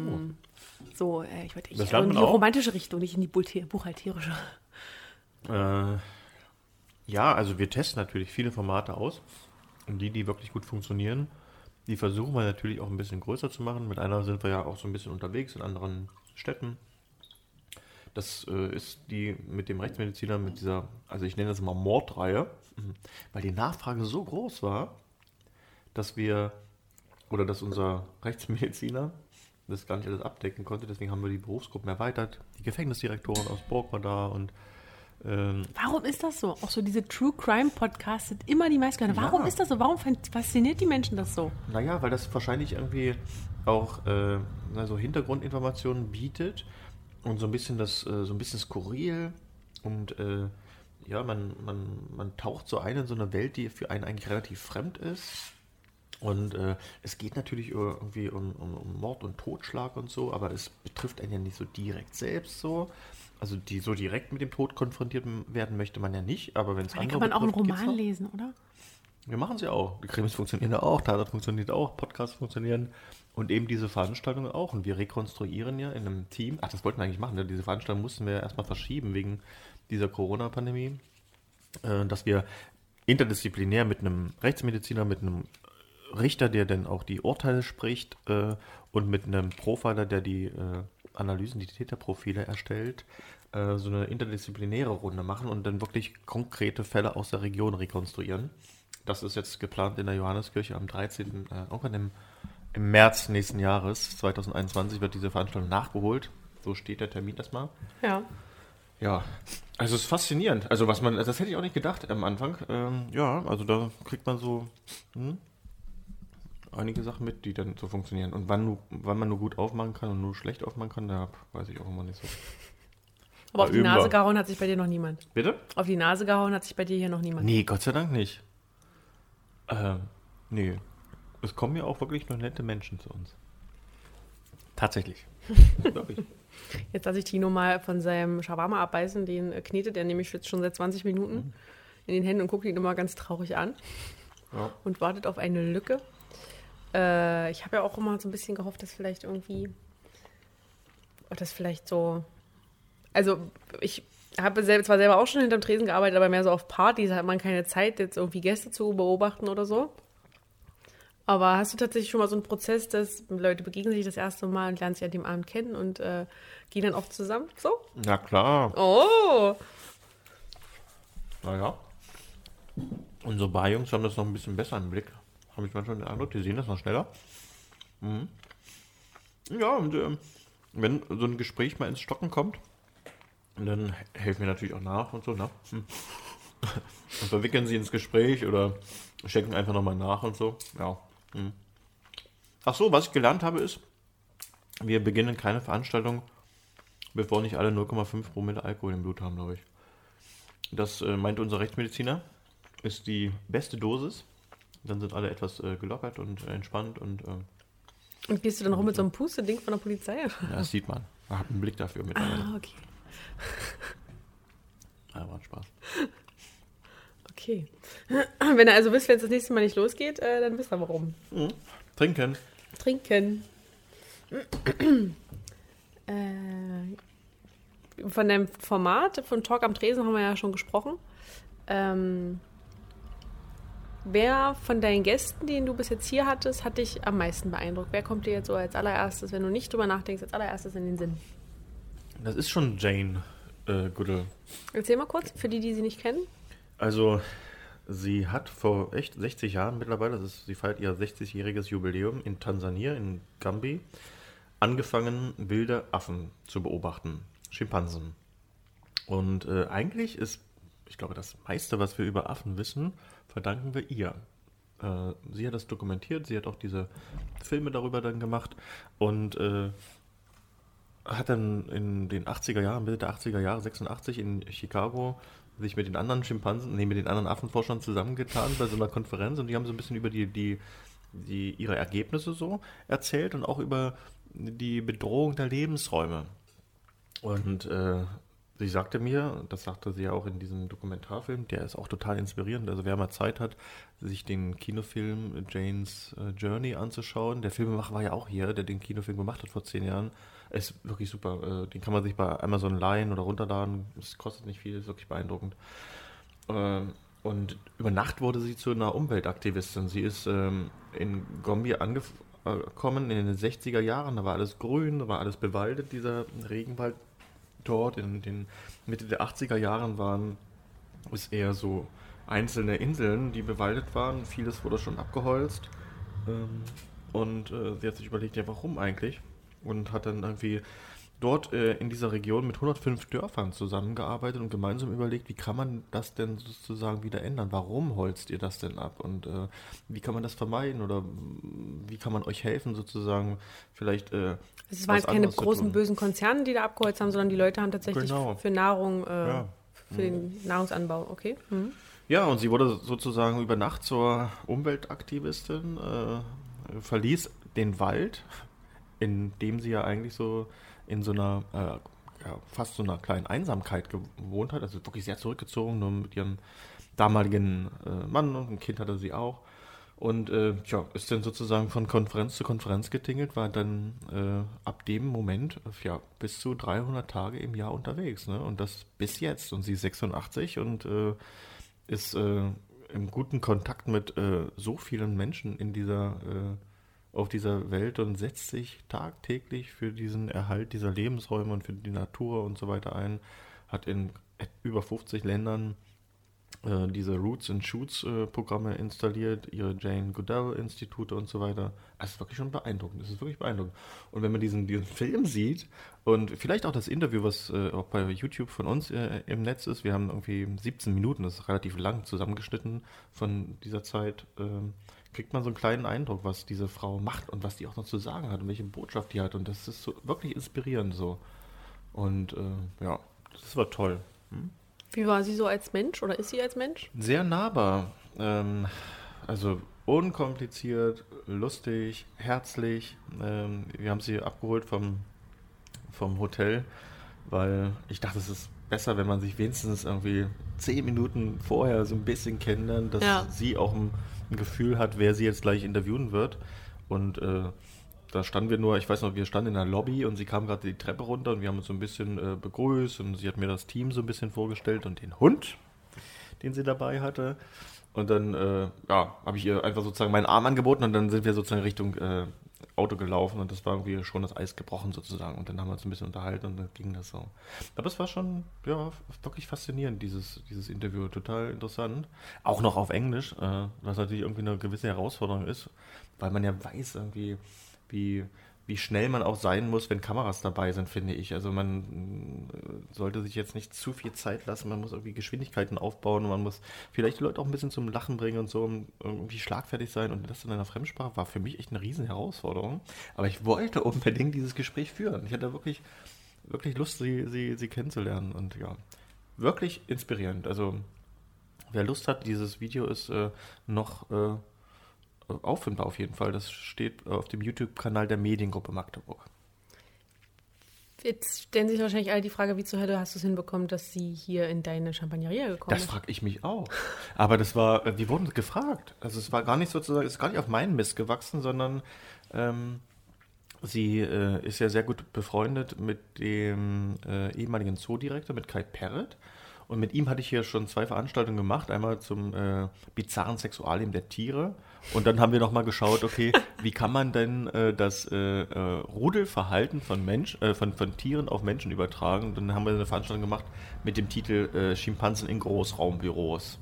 Und geguckt, was man da so für Parallelen vielleicht finden kann. Also mit dem Augenzwinkern, ganz ernst haben wir das nicht gemeint. Naja, und irgendwann kam er dann auf mich zu und meinte dann so, wie wäre es denn, wir können doch mal so einen Abend ähm, äh, äh, mit ihr machen. Sie kommt mich besuchen, oder besser gesagt, er, er, er hat seine, äh, seine, seine Assistentin, die, die Stefanie Mittendorf, äh, gebeten, da mal Kontakt aufzunehmen und die, mit ihr haben wir dann sozusagen die Feinheiten bestimmt. Ja, super. Also es war wirklich ein Zufall. Also Sie sind ja. auf dieses Format Talk am Tresen aufmerksam geworden ja. und wollten da mitmachen. Okay, mhm. du, oh mein Gott. Ja, Schön. gern. Ja. ja, cool. Also wir, sind, wir, wussten auch gar nicht, wie, wie, wir dazu gekommen sind auf einmal, ja. Hm? ja. Aber es ist doch schön. Ich meine, dann, Total, dann, ja. Dann, dann, bietet man so, so ein wie eine Format höhere Reihe. Ja. Genau. Aber wir hatten auch andere spannende. Ich finde auch Christian Sievers zum Beispiel, den, äh, äh, den, den Nachrichtensprecher von, von, dem, von der Heute-Sendung, zum Beispiel 19 Uhr oder auch Heute Journal, äh, war hier. Fand ich auch total interessant, ähm, mit, mit ihm so ein bisschen ins Gespräch zu kommen. Das sind ja alles Menschen, die man sehr oft äh, sozusagen im Fernsehen sieht äh, zu diesen Nachrichten und dann so ein paar Hintergrundinformationen zu bekommen und auch wie er tickt, ist es spannend. Und ich finde auch, dass man irgendwie dann die die nächsten Sendungen mit ihm, die man so sieht, äh, dann immer wieder ganz anders wahrnimmt, wenn man diesen Menschen schon mal kann, ja. kennengelernt hat, ja. Und das Witzige war, zwei Wochen bevor wir die Veranstaltung hatten, traf ich ihn doch wirklich auf dem Flughafen in, in, in, in, in Berlin, weil ich gerade aus dem Bus ausgestiegen bin und er stand in der Bushaltestelle. Da meinte ich, Sie sind doch Christian Sievers. Ach, gucke. Ja. Bis in zwei Wochen. Bis in zwei Wochen. Ich war nur kurz im Urlaub, genau. Ja. Und äh, als ich wieder zurückgekommen bin, haben wir uns getroffen. Ja, schön. Mhm. Aber das war auch ein Zufall, äh, weil eigentlich äh, eher eine ZDF-Journalistin hier aus, äh, aus Magdeburg irgendwie Kontakt zu ihm hatte und meinte, ja, das wäre auch mal interessant. Der, wär, der würde auch wunderbar in das Format passen. Also eigentlich äh, ergibt sich das immer eher durch unsere Gäste, ja. die hier so sind, dass äh, wir dann diese Programme auch füllen können. Also schön. Gab es irgendwelche lustigen Anekdoten, Stolpersteine, Peinlichkeiten, die du äh, hier einflechten möchtest? Und mit den Gästen? Mhm. Also nichts äh, Gravierendes, glaube ich. Äh, also nichts Peinliches, glaube ich, oder keine großen Fauxpas. Nö, das nicht. Nö, das sind wirklich in der Regel immer sehr herzliche, aufgeschlossene, wirklich sehr unkomplizierte äh, Menschen, die wir so ein bisschen hier haben. Mhm. Cool. Egal, wie oft sie schon im Fernsehen waren, egal, was sie alles schon erreicht haben. Ja. Sind sie dann doch immer erstaunlich nahbar. Das ist schon cool. Den letzten, den letzten, dem ich die Hand gegeben habe vor dieser Corona-Krise, war Frank Elzner in Berlin. Der saß zufälligerweise neben mir. Zweimal hatte ich ihn schon angefragt hier für diese Runde und er musste immer aus terminlichen Gründen absagen durch seinen Referenten. Und normalerweise mache ich das jetzt vielleicht nicht unbedingt, dass ich die Menschen, die jetzt sozusagen im Restaurant zufälligerweise neben mir sitzen, aber wir saßen auf so einer Bank. Also es waren wirklich nur ein Meter zwischen uns. Mhm. Dann kam er ins Gespräch und dann erzählte ihm diese Odyssee mit seinem Referent, der ganz nett war. Aber ich meinte, ja, äh, wir haben Sie schon so oft eingeladen, aber Sie haben immer leider keine Zeit. Schade. Ich würde Sie so gern mal, äh, Ihnen so gern mal Magdeburg zeigen und in dieser in dieses, zu diesem Interview einladen. Und ich meinte, ach ja, also normalerweise vergebe ich keinen Termin, aber weil sie so nett gefragt haben. Und hier ist auch meine Tochter, die hat ein Buch rausgebracht oder bringt jetzt gerade ein Buch raus und so. Dann sind wir noch ins Plaudern gekommen und haben uns eigentlich für den Herbst verabredet. Mal sehen, vielleicht klappt das ja, dass er herkommt. Wäre schön. Hm? Auch sehr inspirierend, finde ich. Hm? Du hast ja auch schon mit Joachim Gauck unterhalten. Habe ich äh, meine Stalking-Recherchen rausgefunden. Ja, und, und unglaublich, jetzt hätte ich was gesagt, Urst. Äh, Urst. Urst Lange. Ja. Doch, doch ein bisschen Magdeburger Akzent. Ja. Das war ein Zufall, weil äh, Christoph Boyer, einer, der hier in Magdeburg wohnt und arbeitet, ein Maler, äh, sein Porträt gemalt hat, was in der, im Abgeordnetenhaus jetzt hängt von Joachim Gauck. Und äh, der hatte mich dazu mit eingeladen zu der offiziellen Porträt, zu der feierlichen Eröffnung dieses Porträts. Und dann saßen wir da beim Mittagessen äh, danach noch im Anschluss relativ lange, weil äh, Prinz Charles in Berlin war und eigentlich sich mit Gauck treffen wollte, aber sich verspätet hat und schon war der Anschlusstermin äh, für äh, Gauck passé und Gauck hatte Zeit. Deswegen saßen wir, ich glaube, zwei, drei Stunden äh, noch äh, zusammen irgendwie in wirklich kleiner Runde und ja. Ja, ja, das wäre auch spannend, ne? Der Bundespräsident. Könntest du eigentlich mal ein Buch drüber schreiben, mit wem du alles schon getroffen hast, oder? Findest du? Naja. Also wenn man so durch deinen Instagram-Account geht, denkt man sich so, ach Mensch, hier geben sich Joachim Grau, Gregor Gysi und was weiß ich wer die Hände. Gregor Gysi ist auch spannend, ja, witzig, ja. Hm. Gregor Gysi, das ist, wenn wir uns so getroffen haben, haben wir uns eigentlich nur auf der Bühne getroffen. Er kommt immer eine Minute, bevor es losgeht. Und dann hat man nicht wirklich Zeit, äh, miteinander zu sprechen. Also Macht er das absichtlich oder lernt man? Ich glaube, sein Terminkalender so ist wirklich ein okay. bisschen, äh, er sagt immer zu viel zu.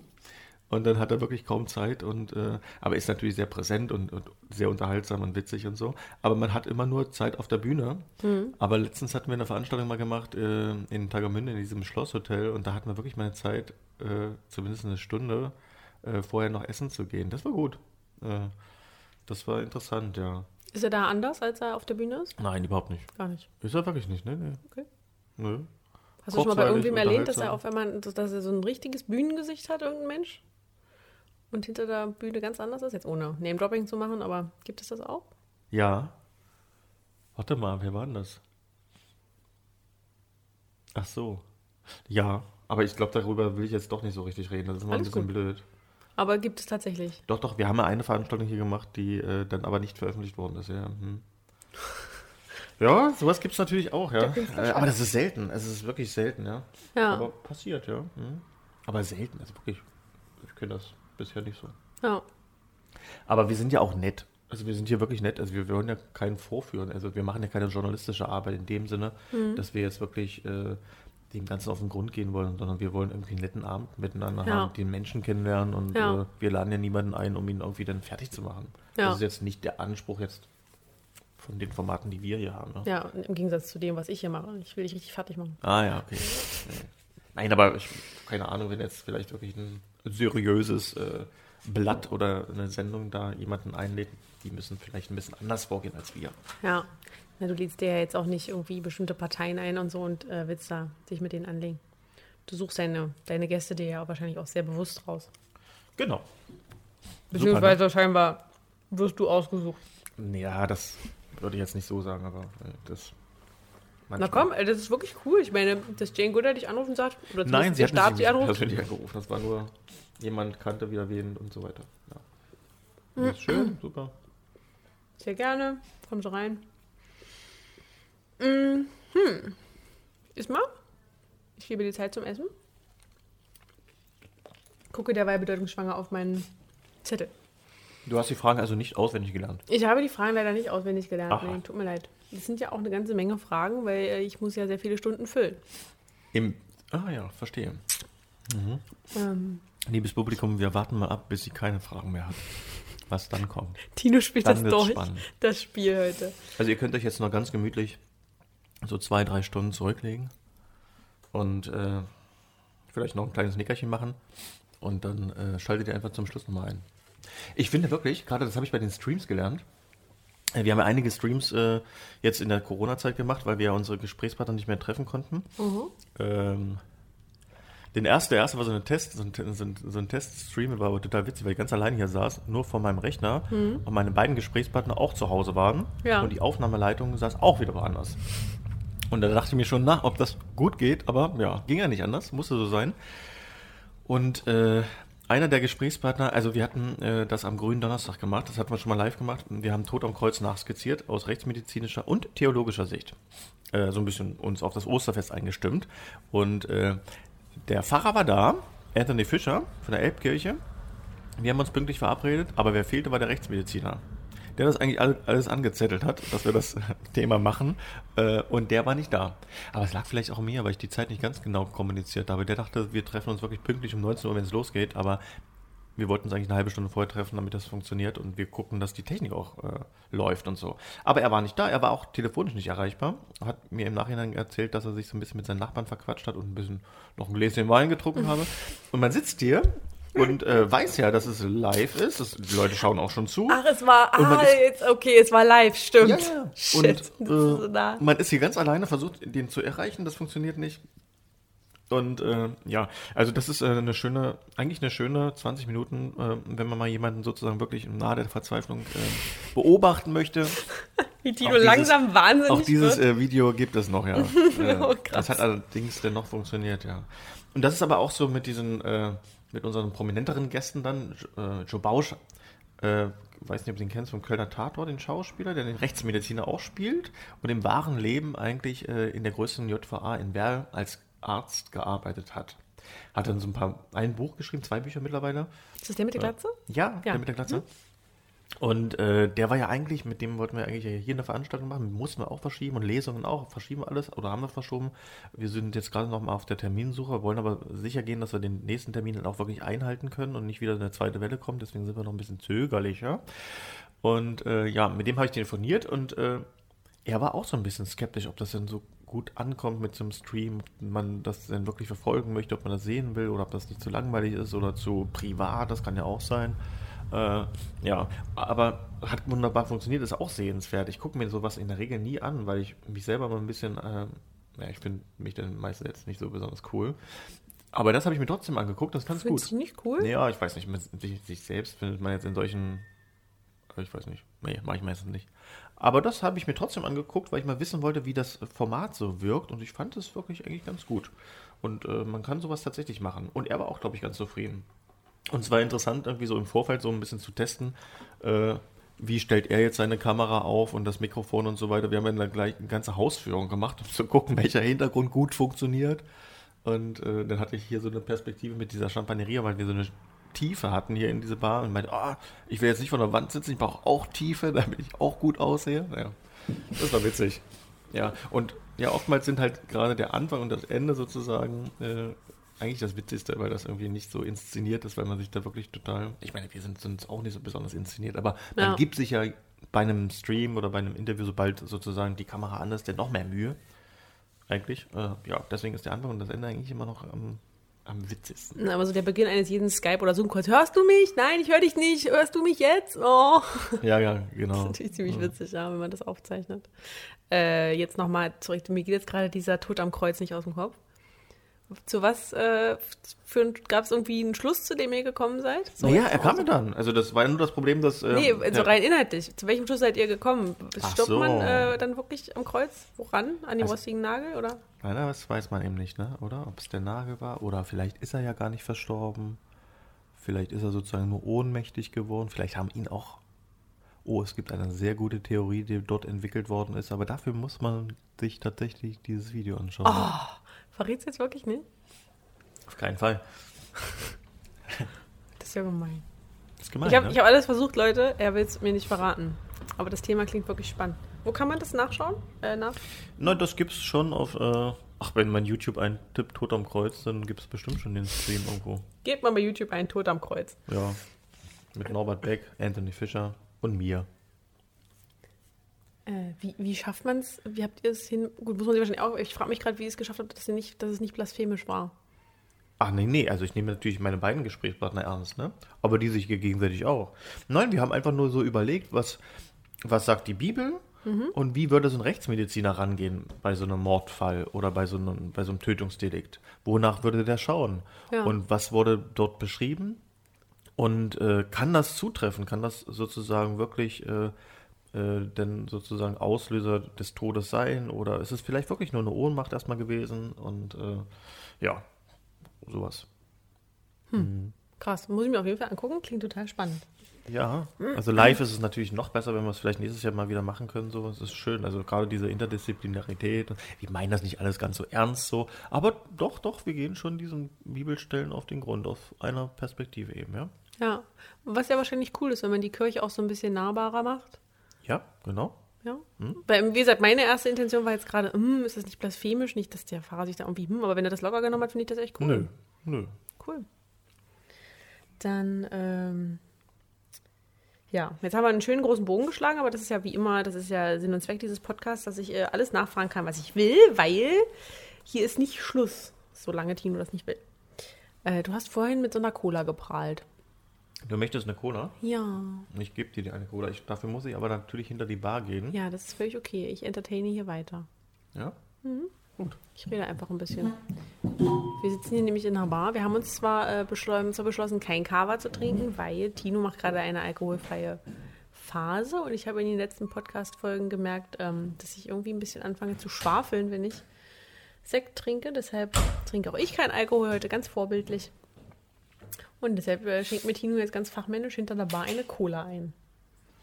Also du hast schon so ein bisschen Sorge, dass es länger geht, deswegen brauchst du jetzt ein bisschen Cola wahrscheinlich, ne? Erst sagst du, wir sind zu schnell. Jetzt sind wir wieder zu langsam. Alles gut. Das Publikum hat natürlich irgendwie den Vorteil, wir können abschalten, ne? Ja.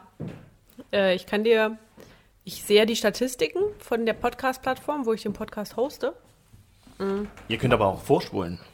Aber vielleicht verpasst ihr denn was, das ist auch doof. Nein, nein, pass auf, die Leute machen das so, ich sehe das ja. Ähm, die Leute hören den meistens in zwei, drei Etappen. Oh, Also die machen Pause und setzen dann irgendwann einen Tag später irgendwann wieder ein. aha, Oder so. ein paar Stunden später. So genau sehe ich es natürlich nicht, aber ich sehe halt, die, wie viele verschiedene Menschen den gehört haben, wie viele Wiedergaben es gab. Und da kann man sich ja ausrechnen, wie viele Etappen die Menschen das hören. Du bist so schlau. Ich bin echt schlimm manchmal. Ja. Manchmal ein bisschen. Und ähm, tatsächlich äh, ist die durchschnittliche Hördauer, uns wurde ja prophezeit, äh, ein drei Stunden Podcast, vier Stunden Podcast hört sich kein Mensch an, aber die Leute hören das Ding bis zum Ende. Weißt du, wie ich das mache? Wie machst du das? Äh, kennst du diese Leerstellentechnik? Nee, die heißt nicht Leerstellentechnik, ne? Informationsdefizit. Weil man sozusagen, wir machen ja meistens so drei Blöcke.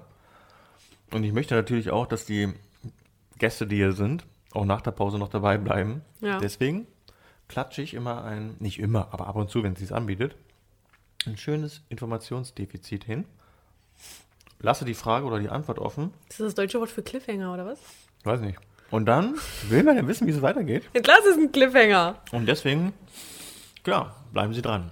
So, liebe Zuhörenden, was wir euch in zwei Stunden verraten, wird, wird euch aus den Socken hauen. ist unglaublich. Informationsdefizit, das ist jetzt mein Wort des Tages. Ja. Äh, da.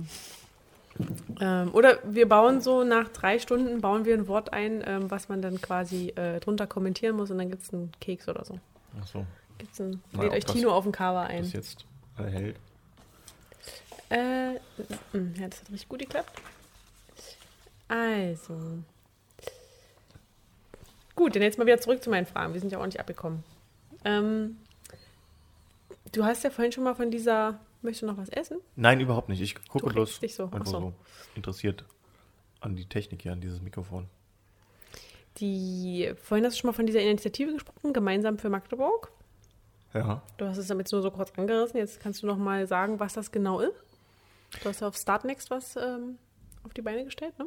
Äh, ja, ja, das ist, ähm, ja, unter anderem, wir haben, äh, das war ein Test eigentlich, weil äh, ich habe gesehen, dass einige in, in Berlin das gemacht haben über Startnext. Ähm, nee, der hat mich eigentlich Franz Müntefering draufgebracht, witzig, oder? weil, weil die Idee war nämlich eigentlich, äh, dass ähm, äh, ich mir gedacht habe, ich habe ja noch dieses Professorenkollegium Emeritio. Das sind so Professoren, die das 60. Lebensjahr über, mhm. über, äh, überschritten haben und äh, jetzt gerade in dieser aktuellen Zeit ja eher sozusagen zu einer Risikogruppe gehören, aber so richtig nicht so richtig aktiv werden können und sich erkenntlich zeigen können. Sie sind aber gleichzeitig auch eine Gruppe, die sichere Einkommen haben. Und deswegen haben die gedacht, äh, wir unterstützen jetzt all jene, die auf Einkommen verzichten müssen, weil sie ja ihre berufliche Tätigkeit einstellen mussten. Und wir spenden. Die, die sozusagen sichere Einkommen haben, Rentner, Pensionäre, die Menschen im öffentlichen Dienst oder äh, die Verbeamteten und so weiter. Oder auch die, die sich das leisten können wollen, können spenden. Gemeinsam für Magdeburg, so heißt diese Initiative. Und ist ganz gut angelaufen und äh, ja, die, die äh, äh, hat jetzt erst erstmal kein Ende. Wir, wir sammeln weiterhin Gelder, wir konnten schon einige auszahlen und äh, wirklich ein, paar Kleinstunternehmer auch unterstützen. Und äh, ich bin überrascht, wie, wie, wie spendabel auch einige hier in Magdeburg sind, weil denen wirklich die, die Stadt am Herzen liegt und die möchten halt in die Bars und die Cafés und auch die Kunst und Kultur weitererleben, wenn diese Krise wieder vorbei ist. Deswegen engagieren die sich und da entsteht jetzt eine Gruppe von, von, von äh, wirklich engagierten Bürgern, Bürgerinnen, äh, die wir natürlich äh, sehr gerne äh, ähm, weiter äh, entwickeln möchten und ja auch gegenseitig bekannt machen wollen. Und es wird eine Konzertreihe jetzt etabliert, eine, so eine Art Kammermusikreihe Künstler äh, beteiligen sich äh, und so weiter. Also es, vielleicht entsteht daraus auch nochmal eine, eine, eine nette Community, ne? die auch über die Zeit trägt. Ja. Und ist das. die äh, Spenden dann sozusagen, also ich hatte gesehen, ähm, eine, es gab einen, zum Beispiel einen anonymen Spender, der ins Theater Nagel gespendet hat. Ja, also wir, durch die Spendenkampagne wurden ja sozusagen auch andere aktiviert, die gesagt haben, okay, also ich finde die Aktion gut, aber ich würde gerne einem ganz bestimmten, einer ganz bestimmten Organisation oder einem Theater oder so direkt äh, Geld überweisen. Geht das auch? Das ging so richtig nicht über uns, weil bei uns muss ein Expertenbeirat das denn entscheiden. Äh, also man, wenn man euch spenden will, dann spendet man nur erstmal der Organisation und ihr entscheidet dann quasi, wer das Geld bekommt. Ja, es gibt dann so ein Antragsformular. Äh, natürlich sind antragsberechtigt eben bestimmte, also bestimmte Kriterien müssen erfüllt sein. Es müssen inhabergeführte äh, Theater oder, oder Unternehmen oder Solo-Selbstständige ja. sein und so weiter. Nicht mehr als fünf Mitarbeiter in Magdeburg und so. Ähm, ja, die, die können dann sozusagen so einen Antrag stellen. Und, äh, aber wenn jemand sagt, okay, ich möchte aber 2000 Euro unbedingt diesen, äh, diesem Theater eine Angel zur Verfügung stellen, äh, dann geht das auch über unsere Partner, die das dann sozusagen entgegennehmen und dann auch sozusagen mit einer Spendenquittung belegen können und dann weitergeben können. Das geht auch. Ja, den Weg haben wir auch gefunden. Fand ich gut. Ja. Und dadurch konnte auch das Sommertheater dann stattfinden. Oder findet jetzt ja gerade aktuell statt, ne? weil die, die Landesmittel dann sozusagen auch abgerufen werden konnten dadurch und so, weil die Eigenmittel dann eben wieder da sind und so. Ja, finde ich super. Mhm. Schön. Und wie wird das gerade kommuniziert? Also wie äh, läuft das gerade? Naja, jetzt, äh, dadurch, dass wir jetzt schon einige Spenden äh, auszahlen können, werden wir natürlich äh, mit der Volksstimme darüber reden, ob die nicht sozusagen auch die Spendenübergabe dokumentieren können, ob sie vielleicht auch ein bisschen was dazu erzählen können, warum sie diese Spende bekommen haben oder das Geld bekommen haben. Also natürlich über die klassischen Medien kommunizieren wir über die so sozialen Netzwerke, über Instagram und Facebook machen wir das natürlich und natürlich über die ganzen Netzwerke derer, die sozusagen äh, Partner von uns sind, ne? also auch die Sponsoren, äh, äh ob das nur MDCC ist oder die Stadtsparkasse oder äh, eben die Serviceclubs, die Rotarier, die Lions, die So-Optimisten, die sich hier alle da mit äh, engagieren, die kommunizieren das eben auch. Ja. Also da ist schon eine krasse, krasse Community dahinter dir. Finde ich auch, genau, ja. Und das ist auch gut, wenn die nach dieser Krise äh, sich Gedanken machen, was man noch so machen kann, ja. Und das, der, der Bedarf und der Wille derer, die sich da engagieren, ist da. Ist schön. Sind, ähm, weißt du jetzt so aus erster Hand, ähm, ist schon jemand äh, dieser Corona-Krise zum Opfer gefallen? Jemand, dem du, den du äh, ich, ich, weiß nicht, äh, äh, wer jetzt konkret sozusagen ähm, das Unternehmen jetzt äh, abwickeln musste. Ich habe so ein bisschen die Befürchtung, dass die konkreten Auswirkungen erst etwas später sichtbar werden. Jetzt hat man natürlich noch diese Soforthilfen bekommen, die sicherlich, äh, die gerade die kleineren, äh, erstmal eine Zeit lang retten, aber das sind natürlich nur bestimmte Kosten, die man dafür äh, davon bezahlen kann. Das sind laufende Betriebskosten, das sind keine äh, Gehälter. Hm. Und das ist natürlich gerade für inhabergeführte Unternehmen oder für die auch die ganze Solo-Selbstständigen oder ich meine ja. für dich und mich, ne, ist es natürlich doof. Ja. Äh, und es bringt das jetzt nicht so viel weiter, würde ich sagen, oder? Also bei mir jetzt nicht unbedingt, ich weiß nicht, wie es bei dir ist. Ähm, ja. Naja, man kann ja nur Ausgaben geltend machen. Mein, äh, mein Gesellschaftergehalt also Gesellschafter, ja, ja, kann ich mir genau. davon ja nichts. Also ich genau, hab, richtig. Ich muss kein Auto abbezahlen, ich habe auch keine Büromiete, also im Endeffekt konnte ich mir da so eine Arschbacke zerbröseln. Genau, richtig, ja. Ja, ja, das ist so. Deswegen muss man sehen, ja, und äh, auch die, die es jetzt in Anspruch nehmen konnten, reicht das? Äh, man verschiebt das Problem natürlich, aber irgendwann äh, geht die Luft aus, ja. Und auch wenn sozusagen die Umsätze jetzt äh, reduziert werden, auch durch diese Abstandsregelung, die man ja einhalten muss in bestimmten Unternehmen, kann es ja auch sein, dass man sozusagen eigentlich nicht diesen Umsatz erwirtschaften kann, den man eigentlich im, äh, äh erwarten muss oder den man eigentlich kalkuliert hat für dieses Unternehmen. Also ich bin wirklich gespannt, wie sich das entwickeln wird äh, in, den, in den nächsten Monaten, auch im Herbst dann äh, mal gucken. Ja. Hm.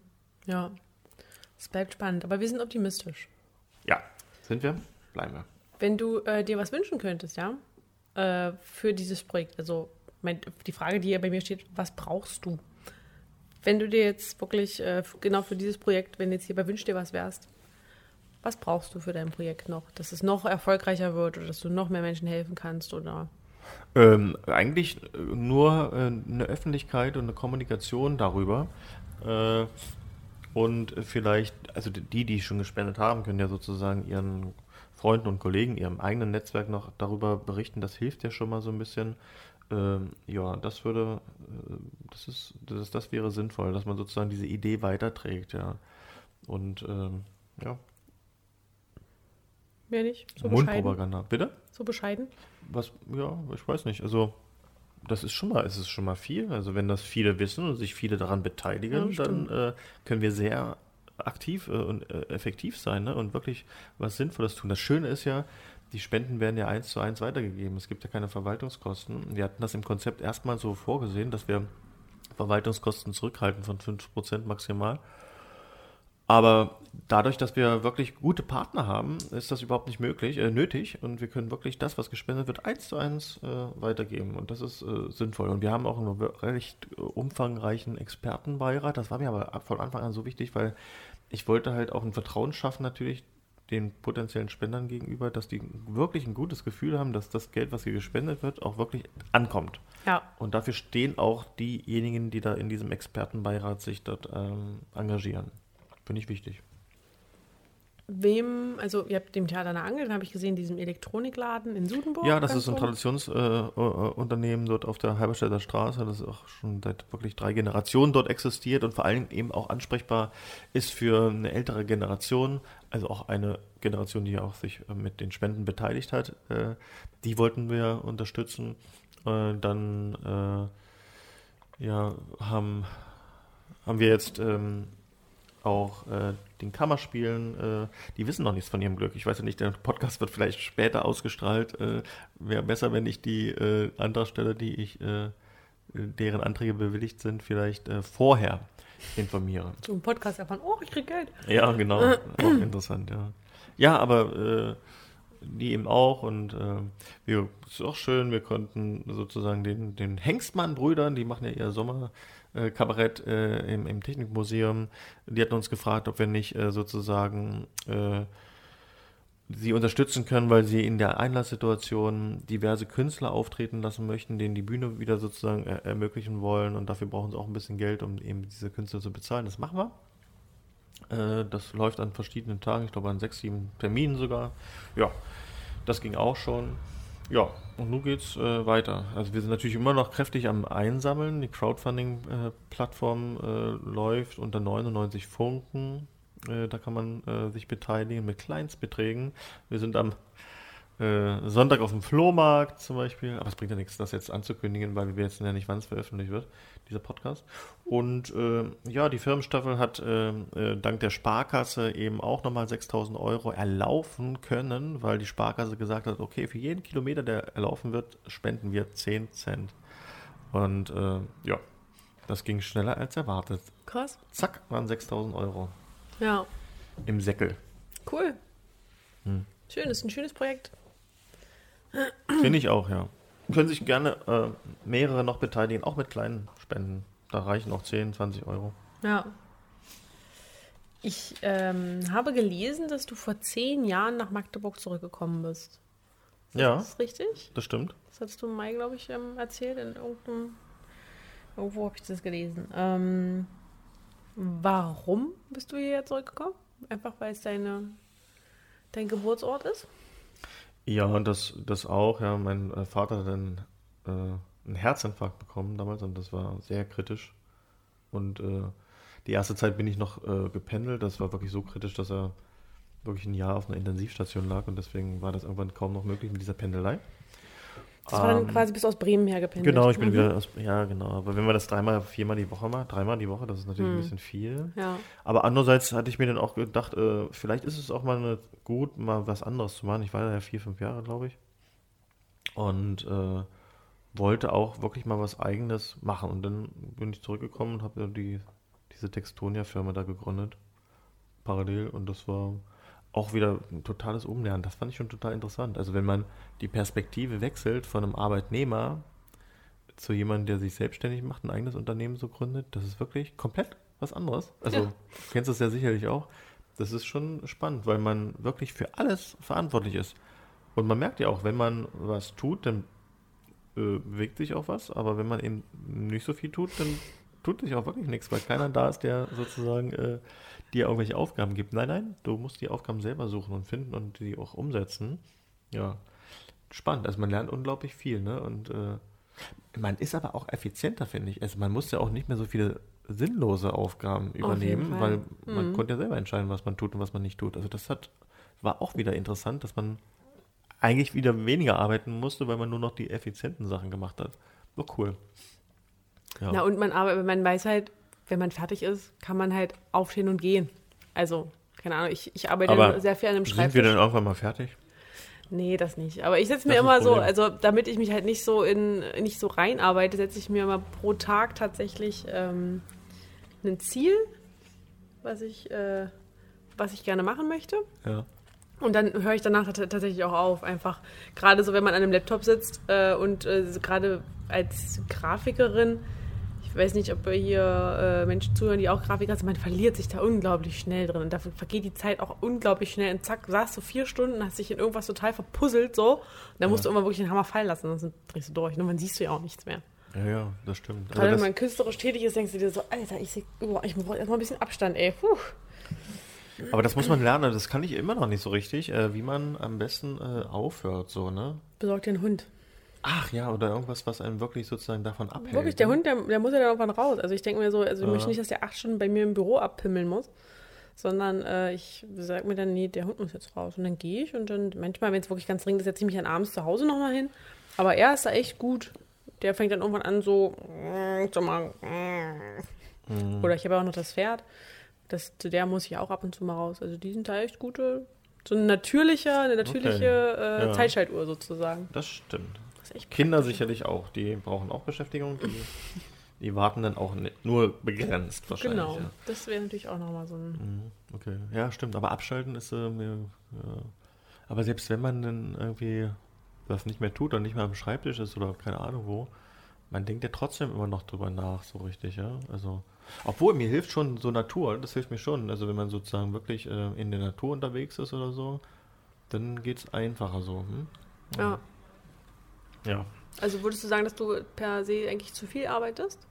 Ach naja, es gibt immer Phasen, das ist bei mir immer so, es gibt Phasen, wo ich echt viel arbeite. Als diese Spendenkampagne zum Beispiel losging, mussten wir uns ja erstmal überlegen, wie wir es machen wollen. Und äh, mit welchen Regularien und für was und überhaupt. Und da ging das wirklich, ich glaube, fast so zwei, drei Wochen so äh, von morgens bis abends oder nachts dazu, äh, dann wirklich durchzutelefonieren, ja, sich mit allen möglichen Leuten abzustimmen, die dann dabei sein sollen und so. Das war intensiv, ja. Es hat auch total viel Spaß gemacht, aber es war in einem. Und dann hatte man aber parallel ja auch noch sozusagen die Umstellung dieser, dieser Unternehmen, die man ja sonst so hat, auch, ne? Also wir Ja. hatten ja auch. Also erstmal hat man eine Gastronomie, die man nicht mehr aufmachen kann, die kostet. Dann Veranstaltungen, die man nicht mehr durchführen kann, die muss man verschieben. Und dann bricht ja auch noch sozusagen die ganze Einkommenssituation äh, weg. Also, ja, also, keine Ahnung, manchmal mache ich ja so 20 Veranstaltungen im Monat. Die sind ja auf einmal nicht da. Ist natürlich auch mal schön, dass man äh, mal nicht so viel hat. Aber mit der Perspektive, nicht zu wissen, wann das wieder losgeht, ist es natürlich auch doof. Ja. Ja. Naja, das kam alles zusammen. Und dann, das sind so sehr intensive Tage, ja. Also das, das ist wirklich also jeden Tag und wirklich morgens bis nachts durch. Krass. Hm? Ja, stimmt. Äh, Moderation war in deinem Fall dann nicht angesagt. Geheiratet wurde auch nicht. Nee, die Gestorben Hochzeit wurde alle verschoben auf nächstes vor. Jahr, ja. Mhm. Mhm. Gestorben, ja, mit den Trauerfeiern, die waren ja auch kaum möglich. Man konnte ja bis manchmal nur in, je nachdem, wo man ist, in Magdeburg, glaube ich, waren es nur ganz wenige, zwei, die daran teilnehmen durften und dann spart man Mhm. Oh, krass. natürlich schnell am Redner. Also es lohnt sich vielleicht eigentlich auch nicht, einen Redner dann zu haben. Dann haben wir versucht, das natürlich ein bisschen virtuell abzubilden, also dass ich diese Reden auch teilweise aufgezeichnet habe und so, aber es ist, naja, so richtig gut ist es auch nicht. Ne? Hm. Ja, also das ließ alles nach. Es ist, äh, ja, war alles anders. Und jetzt fährt es aber so langsam wieder hoch? Ja, es fährt, ja, ja, doch, doch. Äh, Also heute zumindest, also, ich, ja, ja, also. Ja, ja. Heute ging es um, äh, keine Ahnung, um neun stand ich auf der Bühne, äh, die hatte die erste Moderation, am Nachmittag nochmal, zwischendurch eine Rede geschrieben, am Abend ein Gespräch geführt und jetzt der Podcast. Und jetzt der Podcast. Schön, dass du uns reingequetscht hast. Nee, überhaupt nicht. Wir haben ja extra das Ende offen gelassen. Ja, stimmt. Ähm. Ist dir schon mal aufgefallen, dass Menschen am liebsten über sich selbst reden? Ja. Das ist ja so Sinn der Sache. Ich bin ja nicht hier, um über mich zu erzählen, sondern ich äh, will dir ja Sachen aus der Nase ziehen. Ja. Und ich habe das Gefühl, du wirst, fühlst dich auch langsam wohl damit. Jetzt nach einer Stunde 27 äh, wirst du langsam. Bereust du so langsam, Nö, gar mich, nicht. mich eingeladen zu haben? Nein, gar nicht. Liebes Publikum, wir sind immer noch im Warm-up, also für mich. Sally denkt ja, sie ist so mit dem Warm-up schon längst hinter sich. Oder hat es hinter sich?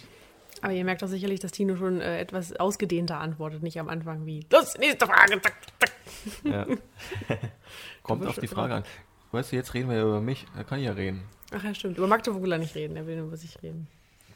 Oh Gott, Äh, jetzt, wie unsympathisch. wie, äh, du erwähnst immer mal wieder Berlin. Also du pendest jetzt gerade zwischen Berlin und Magdeburg. Genau, ja. Hm? Also hast du, wohnst du hier und da? Ja.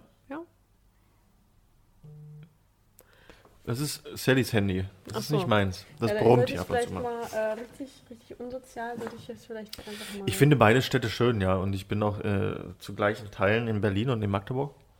Mhm. Ähm, und äh, finde das äh, faszinierend, ja. Man hat in Berlin halt so die Vielfalt, die Vielfalt an allem Möglichen. Äh, auch an Gastronomie und Kultur und die Menschen. Und ähm, in Magdeburg in, ist es halt verbindlicher. Die Wege sind kürzer, man kennt viel mehr Leute. Äh, wenn man Dinge umsetzen möchte, geht das also für mich ähm, viel schneller, weil ich genau weiß, wen ich anrufen kann und wer was tut hier, wer für was zuständig ist. Das ist in Berlin immer ein bisschen beschwerlich. Ja, aber die Obwohl sich die Menschen Kombination. hier langsamer bewegen? Bitte? Obwohl sich die Menschen hier langsamer bewegen, wie du vorhin gesagt Ja, das stimmt, ja. Aber man weiß ja, wer sich bewegt, deswegen kann man Ach die so. dann anrufen. Ja, ja aber das ist, ich finde ich mag diese Kombination wirklich total gerne. Ich möchte mich auch für keine Stadt jetzt gerade zurzeit entscheiden. Ähm, Und äh, in Berlin bin ich natürlich viel mehr zu Hause im Homeoffice und äh, bereite dann halt die ganzen Sachen so vor. Hm. Und hier setze ich quasi um. Aber deswegen sind die, ist die Termindichte meistens immer in Magdeburg so hoch bei mir, äh, weil ich dann irgendwie alles sozusagen in ein, zwei, drei, vier Tage packe. Ja, ich finde es gut. Ich mag das lieber geballt. Ja. Also ist es quasi andersrum. Hier arbeitest du und in Berlin entspannst du, ironischerweise. Ja, ja. Hm. Na ja, ich arbeite manchmal ja auch in Berlin. Das ist ja, mache ich ja auch so, ja. Und trifft man ja auch wieder spannende Leute. Deswegen haben wir ja unseren, den Barbara Schöneberger Cutter bei uns zum Beispiel, der einige Videosequenzen ja mitschneidet und so. Super. Schön. Hätte ich vielleicht gar nicht so kennengelernt, ja. Den Barbara Schöneberger Cutter. Ja, ja. Naja, aber wir, äh, die, die Jungs, die hier, Felix Paulin zum Beispiel, der das aufzeichnet, ist halt aus Magdeburg, das ist super. Äh, aber er schneidet vielleicht nicht unbedingt so gerne oder so. Und äh, ja, Henry macht das in Berlin ganz schnell und ganz fix. Deswegen ist es eine super Kombination aus beiden. Ne? Ja. Ja. ja. Schön. Äh, wir hatten das zwar jetzt eben schon einmal kurz angerissen, aber da du ja jetzt quasi äh, in beiden Welten lebst sozusagen, was unterscheidet, jetzt mal abgesehen vom Offensichtlichen, was unterscheidet denn Magdeburg und Berlin voneinander? Ich finde die Vielfalt in jeglicher Hinsicht. Magdeburg hat weniger. Nee, Schläger. klar, Magdeburg hat weniger Vielfalt. Also es, ähm, vieles ähnelt sich halt immer so ein bisschen, ne? Also ob das die, also egal was ist. Äh, ich meine, Berlin halt, ich weiß nicht, wie viele Orchester und wie viele Opernbühnen oder so, Ja. hat halt Magdeburg nicht so.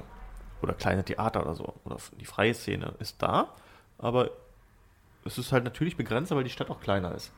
Oder Restaurants oder, oder eben Bars oder Clubs und so. Es ist halt nicht so vielfältig. Es, ich will das gar nicht werten, es ist bloß wahrscheinlich so sachlich so, ne? Ja.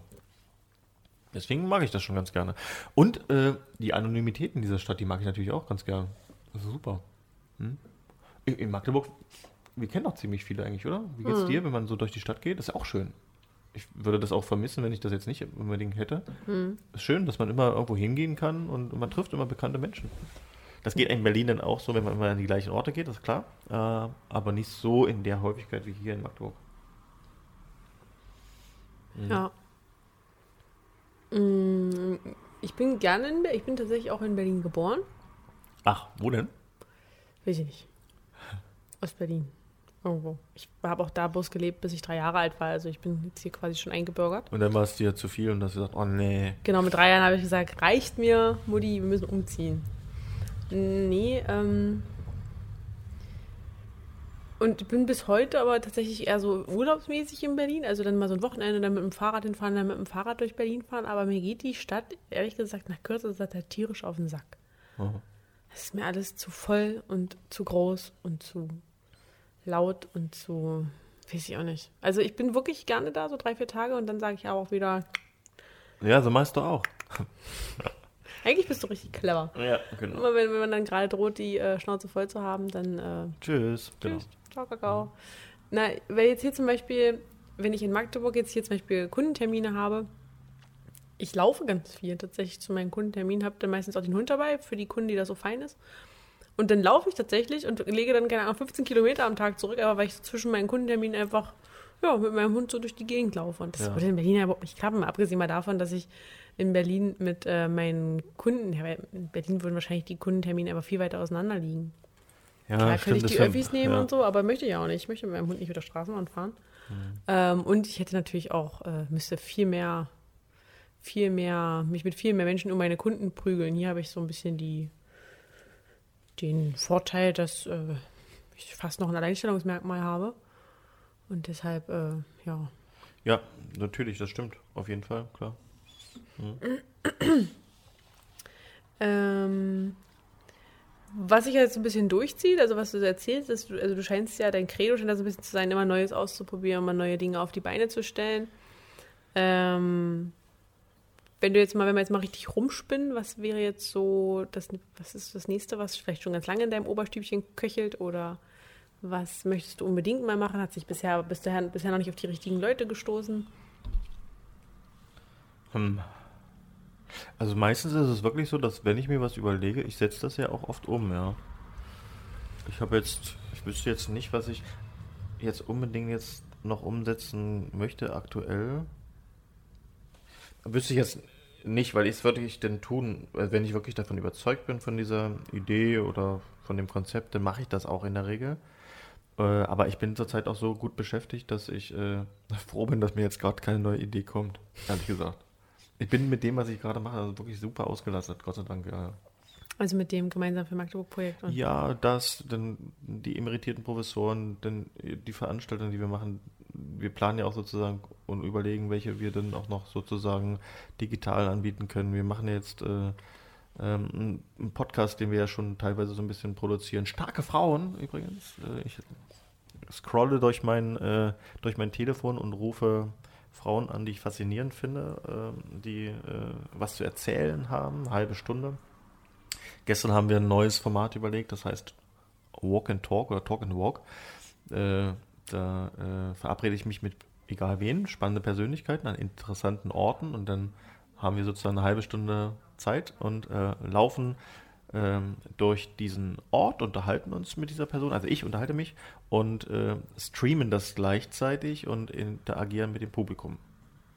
Sowas. Also das testen wir jetzt einfach mal aus, so, so, so eine Geschichten. Wie macht ihr das technisch jetzt mal so? Ähm, fragt mein Podcaster Nerd hören. Wie wir das Mit so technisch... Ansteckmikros? Ja, ja, wir haben Ansteckmikrofone und wir haben äh, so eine so eine, so eine Kameralösung, äh, also es ist ja ein richtiger Kameramensch, der uns begleitet, Mhm. aber der hat natürlich so ein ach, ich So ein. Exoskelett-Ding, ne? Ja, ja, genau, das Mhm. hängt bei ihm dran und Ja. äh, mh, das sind witzige Choreografien, die wir da uns Cool. äh, Der muss Zeit überlegen. rückwärts gehen, oder was? Nö, der kreist um uns drumherum. Wenn wir natürlich durch irgendwie enge Flure gehen, dann ist er hinter uns, aber das ist auch nicht problematisch so. Ja. Und äh, wir müssen bloß aufpassen, äh, wie wir durch enge Türen kommen. Aber es geht auch. ja. Und wir schneiden nichts. Äh, das ist sozusagen eine halbe Stunde komplett äh, am, am Stück, Ja. ohne Cuts. Äh, und ich finde, dass, äh, man kommt dem Ganzen viel näher äh, und das ist aut- authentischer. Weil ich glaube, das ist so unsere Zeit. Ne? Wir wollen ja nichts faken, sondern wir wollen sehr Man, es authentisch, wird authentischer, sehr wenn man nicht schneidet oder weil ihr zusammen unterwegs seid? Ja, beides, ja. Und ja, wir verstecken nichts, ne? Also die Kamera sieht man auch ab und zu mal oder so und ja. Und ich, ja, also ich finde, so gehend miteinander ins Gespräch zu kommen, ist irgendwie auch äh, so natürlich. Also, naja. Das ich ist hatte meine, meine schönsten, also ich, wenn ich irgendwie mal, steht schon ewig her, wenn ich mal ein Date hatte, äh, habe ich das immer im Spaziergang mit dem Hund gemacht. Weil dann ist es halt auch nicht so schlimm, wenn man so awkward silent ist. Man läuft man halt so nebenher und es ist nicht ganz so merkwürdig. Und man hat gleich ein Gesprächsthema, oder? Den Hund? Den Hund. Achso, ja, Not. zum Beispiel. Man kann gleich mal testen, ob er den Hund doof findet oder nicht. Aha. Und wie viele Spaziergänge machst du dann so mit wildfremden Männern so und äh, Hund? Ich sagte ja schon, das ist schon ewig her. Ach, das ist schon alles. Das Also, war meine wilde Zeit, keine Ahnung, 2013 oder 14 oder so. Willst du deinen Zuhörenden ein paar Tipps geben? Gute Strategien noch mit äh, irgendwelchen Dates oder so, oder? Nee, Nein, willst du nicht. Ich äh, bin, bin nicht up to date. Ich weiß nicht, was gerade so hip ist äh, in der Dating-Szene. Ach so, okay. Hm. Gut. Ähm, ja, genau, den Podcast das ist ja witzig. Also irgendwie greifst du immer meine Fragen voraus. Jetzt würdest du hier auf meinen Zettel lunsen. Mach ich nicht. Ich, das ist, soll ich mal erzählen? Also ich hatte mal so eine witzige Begegnung. Ich musste mal, und, und ich durfte natürlich den 70. Geburtstag der CDU moderieren. Und da saß äh, der Ministerpräsident Rainer Haseloff rechts neben mir. Links neben mir saß der damalige Generalsekretär dieser CDU, Peter Tauber. Und noch ein bisschen weiter weg war der äh, so, so, so jemand, der ein Buch geschrieben hat, äh, die, die Kanzlermaschine, CDU als Kanzlermaschine und so. Und äh, in der Regel habe ich meistens nicht so viele Fragen äh, aufgeschrieben, weil ich meistens immer beim Gespräch nicht zum Lesen komme. Äh, aber sicher ist es doch, dass man vielleicht doch so ein paar äh, Fragen so als Backup hatte. Und die habe ich irgendwie so auf den Tisch gelesen und sah, dass die beiden immer so auf diese Fragen schielten. Und äh, witzigerweise standen auch die Namen noch drüber so äh, davor. Also Haseloff Doppelpunkt die und die Frage, Tauber die und die Frage. Und sie schielten immer so auf diesen Zettel und legten, äh, lehnten sich dann ganz genüsslich in diesen, in diesen Sessel zurück und dachten, ach ja, schön, kann ich beantworten. Und ich dachte, das ist ja witzig. Das sind ja Fragen, die ich überhaupt nicht stelle, sondern nur, falls mir mal kein neuer einfällt. Das fand ich interessant, ja. Und die waren dann wirklich ein bisschen überrascht, als ich dann wirklich ganz andere Fragen gestellt habe. Dann wurden sie auf einmal, äh, ja, weiß auch nicht, äh, ein bisschen wacher, glaube ich. Das ist eine gute Strategie. Habe ich mir vorgenommen, öfter mal zu machen. Bis jetzt äh, habe ich das immer wieder vergessen in dieser konkreten Situation, aber Das ist wie so ein Lehrer, der die. Stunde davor so eine Klassenarbeit liegen lässt, die sich dann alle Schüler abkupfern und am Genau. nächsten Tag gibt es eine ganz andere Klassenarbeit. Das ist gemein. Ja. Das ist richtig gemein. Naja, aber es muss ja für uns alle eine frische Situation sein, ja. Also wenn man so abgesprochene Fragen stellt, ich finde das total langweilig. Fürs Publikum, langweilig, aber ja. auch fürs Auditorium und auch für den Moderator, ich finde das auch total langweilig. Ich muss ja auch wach bleiben. Ja, Ja, das stimmt. deswegen. Was macht man eigentlich? Das habe ich mich schon öfter gefragt. Also ich gucke auch total gerne Talkshows und so, hier, keine Ahnung, Anne Will und wie sie alle heißen. Ähm, und ich habe so oft das Gefühl, man stellt einem Politiker eine Frage Und der antwortet nicht. Klar antwortet er, aber er antwortet nicht wirklich. Kriegen die das beigebracht, den Leuten auszuweichen und keine konkrete Aussage zu treffen? Und wenn man das merkt, was macht man dann? Ist die Cola eigentlich kalt genug oder ist es Die Cola ist kalt genug, ja. ja? Eiskalte Cola. Das ist schön, das Möchtest du auch? Hm? Nee, ich habe Bier, danke schön. Achso. Mhm. Wir haben noch so viel Essen, ja? Das. Ja, hau rein. Danke. Wenn das war zum Beispiel so eine Strategie des Ablenkens. Achso äh, nicht so, auf möchtest, Fragen zu antworten. Möchtest du nicht das antworten? Geht natürlich nicht. Doch, doch. Ich kann natürlich auch antworten. Ich wollte dir nur zeigen, dass man natürlich durch Ablenkung natürlich auch wunderbar ausweichen kann. Man ah. muss nicht jede Frage beantworten oder man kann erstmal so tun, als ob sie beantwortet würden. Natürlich gibt es so viele unangenehme Fragen, auch für Politiker. Das ist natürlich nicht so angenehm, alle zu beantworten. Ne? Ich hatte mal, das ist auch witzig, hier eine Veranstaltung mit Karl-Heinz Dehre. Kennst du den noch? Ehemaliger Landesentwicklungsminister. Der sitzt auch bei uns im, im Expertenbeirat für diese Spendenkampagne und die hat, es, es gibt so eine Reihe, die heißt, für, äh, der verdirbt Politik den Charakter oder äh, Charaktere die Politik. Und da lade ich mal so ehemalige Minister ein. Äh, die einen sind eher offen dafür, andere nicht. Und Karl-Heinz Dehre war hier und hat nur so eine Situation ausgeplaudert, äh, die er bei den Tagesthemen hatte in der Regel kommen Landesminister, sagt er selber auch, nicht so oft vor in den Tagesthemen und kriegen irgendwie die Möglichkeit, 30 Sekunden, eine Minute sozusagen äh, vor so einem Millionenpublikum mal so ein paar äh, Botschaften zu setzen. Und er war hier in diesem Studio hier in äh, Sachsen-Anhalt, in Magdeburg, in diesem äh, Landesstudio und äh, wurde dann zugeschaltet. Und irgendwie hat er eine Frage gestellt bekommen, zu die er sich nicht so richtig vorbereitet hat. Ja. Und er meinte, das ist ja doof. Darüber will ich erstens gar nicht reden. Und zweitens habe ich auch zu wenig Hintergrundinformationen. Das hat er so gesagt? Hat er hier in, diese, so. in, dieser Veranstaltung so gesagt und meinte, aber ich möchte doch diese 30 Sekunden oder diese Minuten, die es war, äh, nicht vergeuden, sondern ich will schon eine Botschaft senden. Und äh, da meinte er so, oh, ich habe jetzt gerade Ihre Frage jetzt nicht so richtig äh, akustisch verstanden, aber ich denke mal, Sie wollten das und das wissen. Also, oh, und dann hat er smart. Mhm. darauf geantwortet, ja. Hier bei dieser Veranstaltung waren ja auch einige Kollegen vom MDR, die meinten, wissen Sie, was danach los war bei uns? Die haben alle wieder gedacht, der Osten kriegt es nicht hin, eine stabile Leitung nach Hamburg aufzubauen.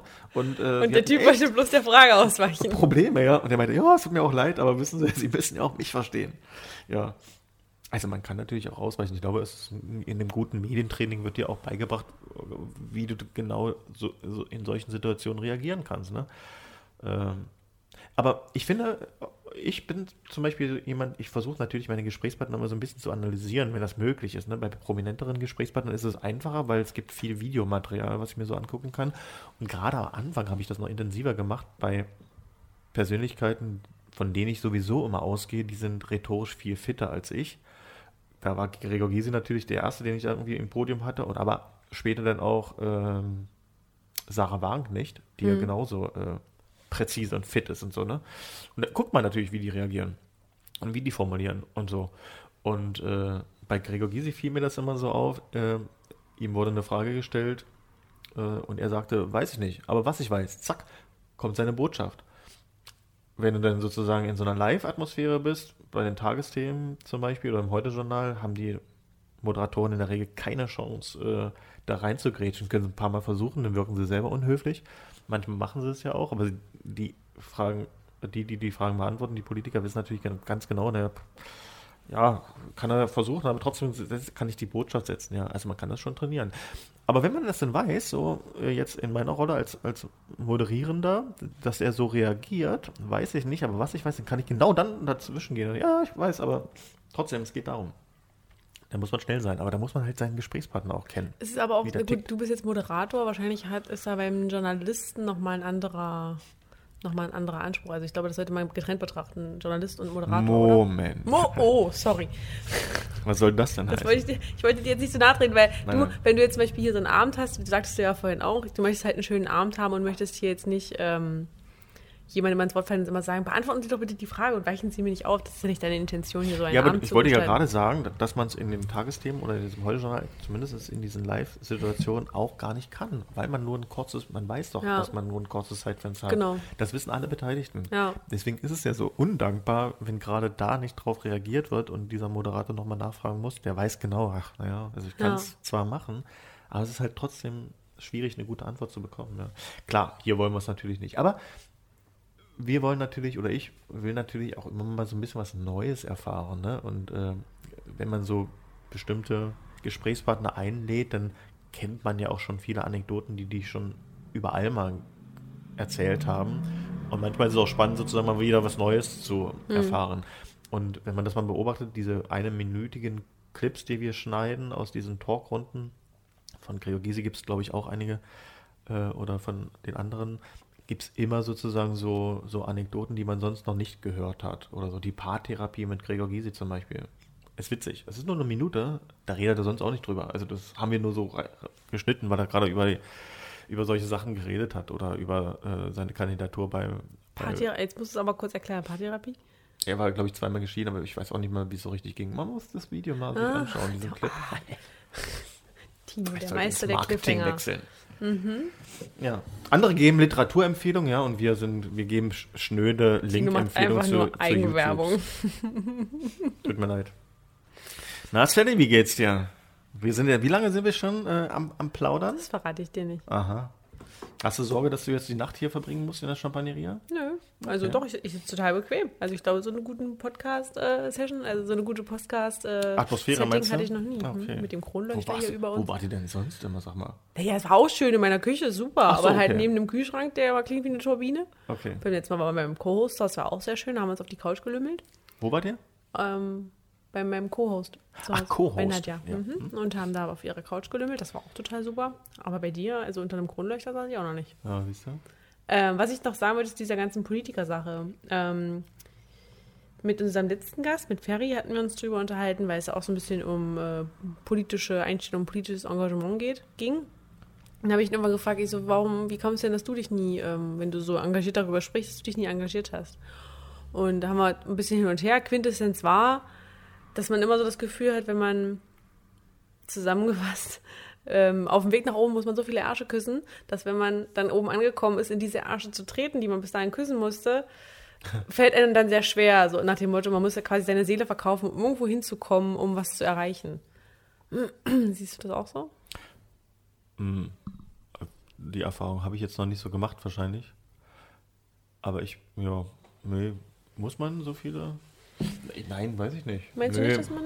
Ich weiß nicht. Also, was muss man denn tun, um tatsächlich äh, in irgendeine Position zu kommen, wo du wirklich was bewirken kannst? Wenn du jetzt wirklich was bewirken kannst. Ach, man, ich glaube, man kann ja in jeder Position tatsächlich was bewirken. Egal, was man tut und wo man es tut. Wenn man das, was man tut, richtig gut macht, dann kann man da schon was bewirken. Man kann dann auch so, wie so ein, weiß nicht, nicht unbedingt ein Vorbild sein, aber man kann schon was bewegen. Das kann ja auch jeder Lehrer äh, äh sozusagen, wenn er eine Klasse vor sich hat den kann der entweder richtig gut sein oder er kann auch nicht so gut sein. Das kann er ja selber entscheiden. Du meinst wahrscheinlich, wenn man jetzt äh, an hohe politische Ämter äh, denkt und äh, mhm. da vielleicht irgendwie größere äh, Gestaltungsmöglichkeiten hat, weil man eben so die Entscheidung treffen kann. Ja, weiß ich nicht. Ja, also normalerweise ist es ja so, dass äh, äh, politische Parteien dann sozusagen oftmals prädestiniert dafür sind, dann eben Kandidaten aufzustellen und die dann in der Regel zur Wahl zu stellen. Wenn man eben keiner Partei angehört, dann ist es wahrscheinlich ein bisschen schwieriger, äh, aber ganz unmöglich ist es vielleicht auch nicht. Kommt immer darauf an, was man so vorhat. Ja. Hm. ja. Bloß wenn man sich wirklich verbiegen muss, um äh, erfolgreich zu sein und äh, um dann an diese Position zu kommen, wo man hin möchte, weiß ich nicht, ob das so, so, so gut ist für einen selber, ja. Besser wäre es doch, wenn man äh, so total überzeugt ist äh, von dem Weg und von dem, was man so tut. Andere davon vielleicht äh, eben auch überzeugen kann, die das ähnlich sehen und äh, Meinst du, es gibt unser politisches System her? Ich hoffe das. Ja. Nur mit Idealismus? Ja, nicht nur mit Idealismus. Es ist ja auch äh, tatsächlich äh, mit konkreten äh, äh, Dingen, die man so tut. Ne? Also wenn man sich engagiert, egal wo, dann äh, macht man ja auch was. Dann ist man ja nicht nur, hat man ja nicht nur eine Idee, sondern man setzt die ja vielleicht auch noch um. Ah ja. Also ich bin da jetzt äh, nicht ganz so äh, pessimistisch so. Ähm, aber das, ja, nee, bin ich eigentlich nicht. Tino ist nicht pessimistisch. Sehr gut. Wenigstens einer. Ähm, jetzt du machen wir. Es. Du bist ähm, de demotiviert? Na, warte mal, können wir, können wir ja mal kurz in eine Frage springen, weil ich frage dich natürlich, du hast ja äh, für das Amt des Wirtschaftsbeigeordneten kandidiert. Genau. Ja? Und wurdest nicht gewählt. Das kannst du so nicht sagen. Ach so, ja doch. Nicht von allen, also nicht, also nicht von, von, der, nicht von einer von Mehrheit. Der nötigen äh, er wurde schon Anzahl der, der, der dort, äh, ja genau. Hm. Wieso denn? Ich habe gerade grandiosen zweiten Platz hingelegt. Na hör mal. Wie war so deine das C reinhalten in das äh, politische Fahrwasser? Das, die Zehen hineinhalten? Die, die Zehen. Spannend. Ja? Ja, ich fand das sehr spannend, ja. Äh, also ich habe mir ja auch keine großen Chancen eigentlich so ausgemalt. Aber ich dachte, weißt du, äh, wenn man sich äh, gar nicht beteiligt oder wenn man sich gar nicht engagiert, dann äh, fällt es im Nachhinein auch äh, nicht so einfach, das zu kritisieren vielleicht, weißt du? Also ich dachte, nö, man kann ja sich ja schon mal sozusagen äh, zu Wort melden und auch mit so einer Kandidatur vielleicht Themen setzen, was ja auch, finde ich, ein bisschen vielleicht funktioniert hat. Und äh, das ist ja auch schon mal was. Also spannend ist es auf jeden Fall, äh, das sozusagen so mit zu äh, beobachten, auch wenn man dann sozusagen halb äh, sozusagen noch in, in, diesem Geschehen ja mit dabei ist, ja. ja. Nö, ist faszinierend. Hast du jetzt Feuer gefangen? Wirst du jetzt für was anderes kandidieren? Musst du nochmal Ich engagiere mich ja sowieso. Ich mache also ich mache ja nichts anderes. Ich meine, klar, also diese Kampagne gemeinsam für Magdeburg macht man ja nicht, weil man äh, keine Ahnung, also da engagiert man sich ja schon, weil man wirklich was bewegen möchte, weil man was, Gut, was Gutes für diese Stadt möchte. Also das wird ja bleiben, auf jeden Fall. Meinst du, dass diese Art des Engagements ist sogar effektiver, als äh, ein politisches Amt zu bekleiden? Naja, ich glaube, wenn man äh, jetzt gerade in, wenn man jetzt an diesen Wirtschaftsbeigeordneten denkt, dann hat man da natürlich schon Gestaltungsmöglichkeiten, äh, weil man auch eine gewisse Wahrnehmung hat. Und die sollte man nutzen und man äh, wird angesprochen, man hat, kann sozusagen Türen öffnen, man kann Möglichkeiten schaffen für diese Unternehmen oder man kann vielleicht Anbahnung, Geschäftsanbahnung organisieren und so weiter. Also man hat schon Möglichkeiten. Vielleicht nicht unbedingt, was den Haushalt und die Größe des Teams angeht, aber an sich als Person äh, äh, in diesem Amt kann man schon einiges äh, bewegen. Und das ist schon äh, faszinierend. Und das wird dann natürlich jetzt auch von, von ihr erwartet, dass sie das tut. Ne? Und die Stadträte haben ihr das Vertrauen ausgesprochen. Also sind sie davon überzeugt, dass sie die beste Kandidatin da ist. Und jetzt hat sie die Möglichkeit, das zu zeigen. Ja. Okay, dann äh, ja, genau. Dann äh, gehen wir wieder zurück in die Reihe. Harter Themenbreak. Themenbreak des Jahrhunderts. Was du ja zum Eingang schon gesagt hast, du bist äh, Trauerredner, das sagst du aber nicht gern. Du nennst es lieber Abschiedsredner, ne? Ja, genau, ist ja eine Abschiednahme. Man, ja, hm. fand Und, ich immer besser. Äh, deine allererste Rede habe ich ähm, in einem sehr schönen MDR, MDR-Beitrag gesehen. Deine allererste Traurede hast du für deine Oma gehalten. Richtig, genau. Ich war nämlich ähm, bei einigen Trauerfeiern ja schon immer so dabei, weil ich früher ein bisschen Musik gemacht habe und dann wird man ja immer mal gefragt, ob man auch bei Trauerfeiern äh, spielen könnte. Was für Musik? Oder singen. Also ich habe wirklich einige Jahre Bass gespielt. Okay. Auch in unterschiedlichsten Formationen äh, und irgendwie während der des Abiturs im Chor gesungen. Mhm. Wir hatten einfach bessere Noten bekommen dann in Musik. Deswegen haben wir das alle gemacht. Das war aber eine schöne Zeit. Und äh, ja, da kam man oft in die Gelegenheit, auch bei solchen Trauerfeiern zu singen. Und ich fand diese Redner immer äh, speziell. Und da dachte ich, als meine Oma dann verstorben ist, oh nee, das, das will ich lieber schon selbst machen. So. Mhm. Und ich hatte dann schon so einen gewissen Anspruch, den ich da umsetzen möchte. Und äh, ja, und dann kam irgendwie eins zum anderen. Dann verging natürlich erstmal eine ganze Zeit, aber dann wurde man wieder mal angesprochen, für irgendwie dann diese, diese, diese Rede zu übernehmen. Und mittlerweile hat sich das, äh, ist das so ein fester Bestandteil auch so von meinem äh, Alltag in der Woche oder im, im Monat, ja, dann äh, rede ich dann so.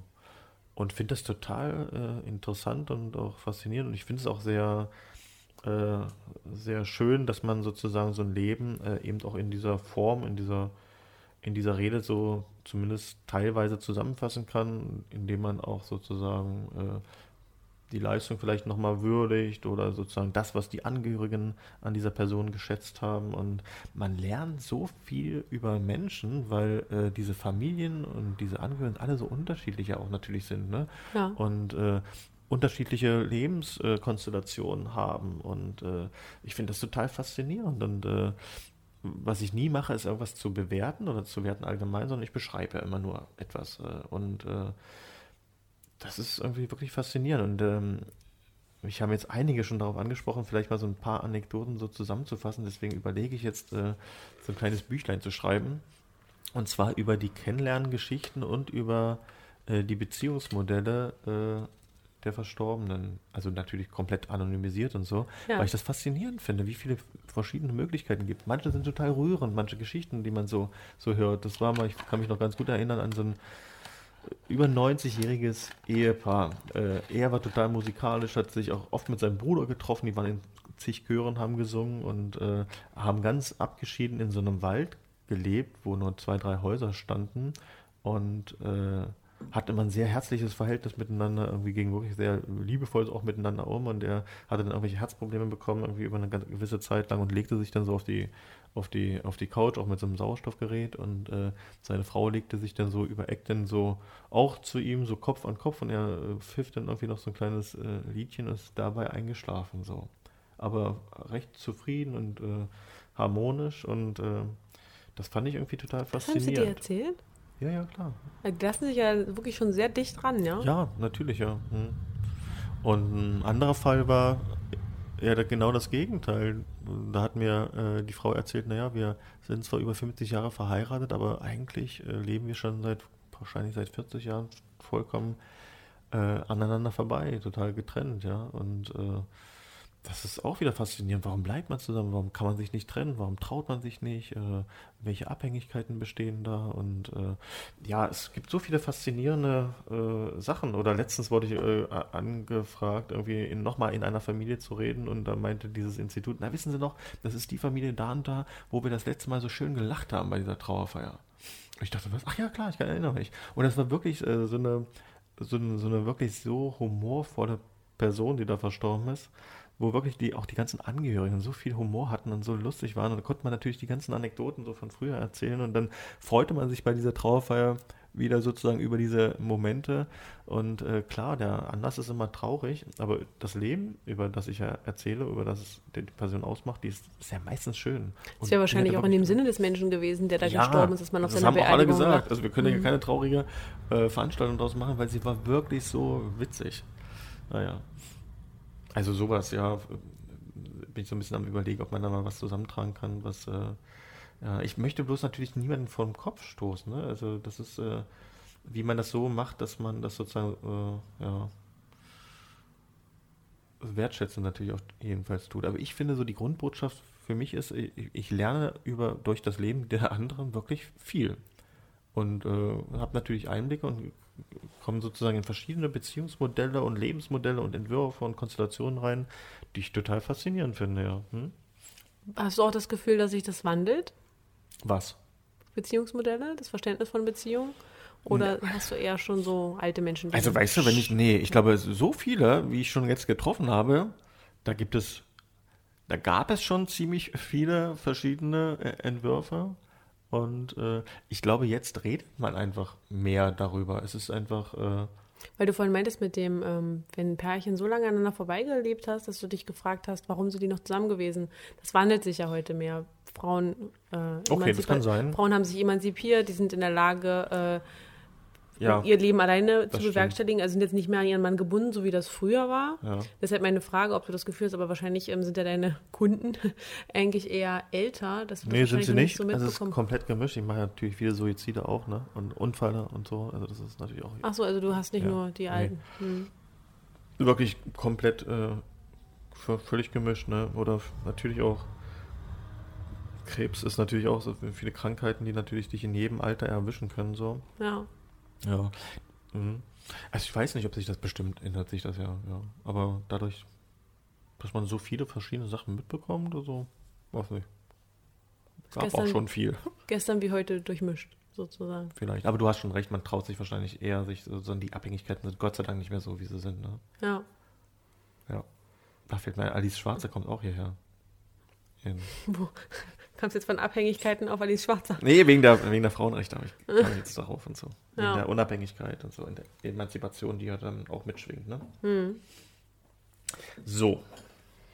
Sally, wie geht's dir denn? Hä? Langweilst du dich schon so ein bisschen? Ich langweile mich überhaupt nicht. Jetzt wird es doch gerade richtig interessant. Gerade so kleine Anekdoten, also so, so, Geschichten aus dem Leben liebe ich ja besonders. Finde ich auch. Ähm, wenn du jetzt gerade so sagst, so gerade ähm, auch junge Menschen, Krankheiten, Suizide auch, wie kriegst du es hin, dass du da so diese Distanz, also wenn es denn überhaupt so ist, so diese Distanz bewahrst, dass sich das nicht jedes Mal so mitnimmt? Also ich glaube, mich würde sowas jedes Mal komplett aus den Schuhen hauen. Gerade wenn so eine Familie von einem noch sehr jungen Menschen Abschied nehmen muss.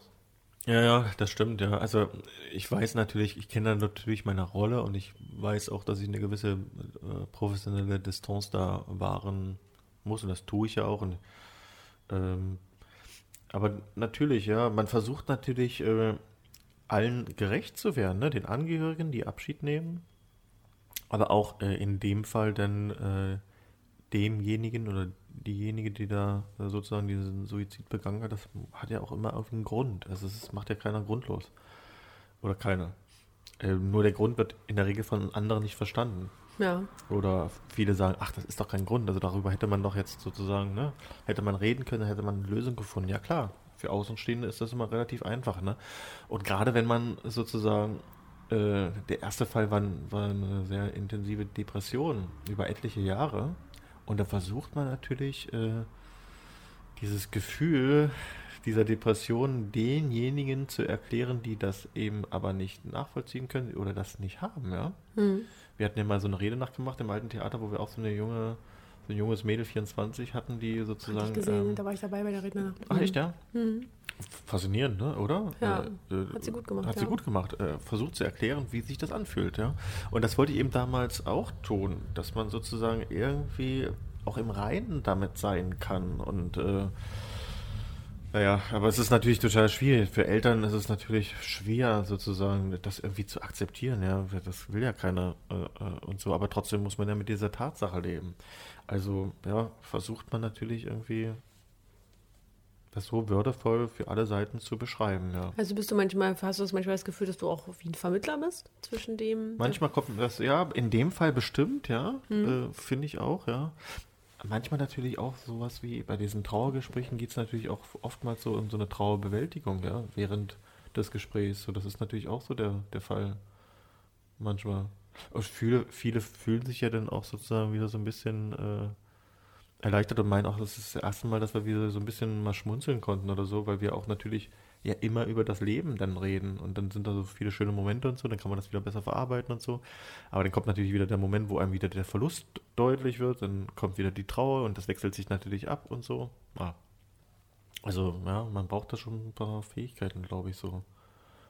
Viel gut zuhören, schnell verstehen, wie, wie sind die, wie ticken die. Äh, zwischen den Zeilen muss man natürlich auch äh, genau hinhören. Ja, aber ist schon, ich fand das total faszinierend. Ja. Und schön ist natürlich, wenn man dann irgendwie so ein Feedback bekommt und äh, von den, die dabei waren, die sagen, ja, ich konnte mich wunderbar in diese Anekdote wieder hineindenken. Und das war wirklich so damals. Und äh, ja. keine Ahnung, so Freunde oder so, die das denn so erzählen. Ja. Hm. Schon schön. Mm, jetzt ist der Gedanke weg. Achso, hast du ähm, diese Trauerreden machst du ja wahrscheinlich überall. Oder ist dein Klientel sehr hier in Magdeburg? Ja, ne, wegen der Fahrzeiten auch. So, ja. Also okay. ich hm. muss es ja auch alles erreichen können und so. Hm. Und deswegen ist es eher schon in dem Umfeld hier. Viel auf Dörfern. Ja. Man lernt die Umgebung von Magdeburg natürlich wunderbar kennen, so die ganzen Landkreise. Haben ja. wir hier so einen ganz bestimmten Menschenschlag? Hast du manchmal das Gefühl? Ich weiß ich nicht, ob man so einen Menschenschlag hat.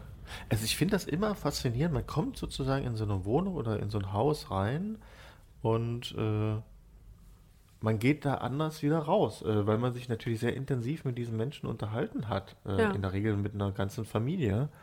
Und ich finde das irgendwie doch immer wieder faszinierend. Erst wenn man dachte, also manchmal denkt man sich so, naja, die sind schon sehr unterschiedlich von gegenüber einem selbst. Ne? Ja. Leben vielleicht anders, haben vielleicht, äh, keine Ahnung, andere Vorlieben, äh, keine Ahnung, was jetzt äh, den Kleidungsstil angeht oder die Wohnungseinrichtung oder keine Ahnung was.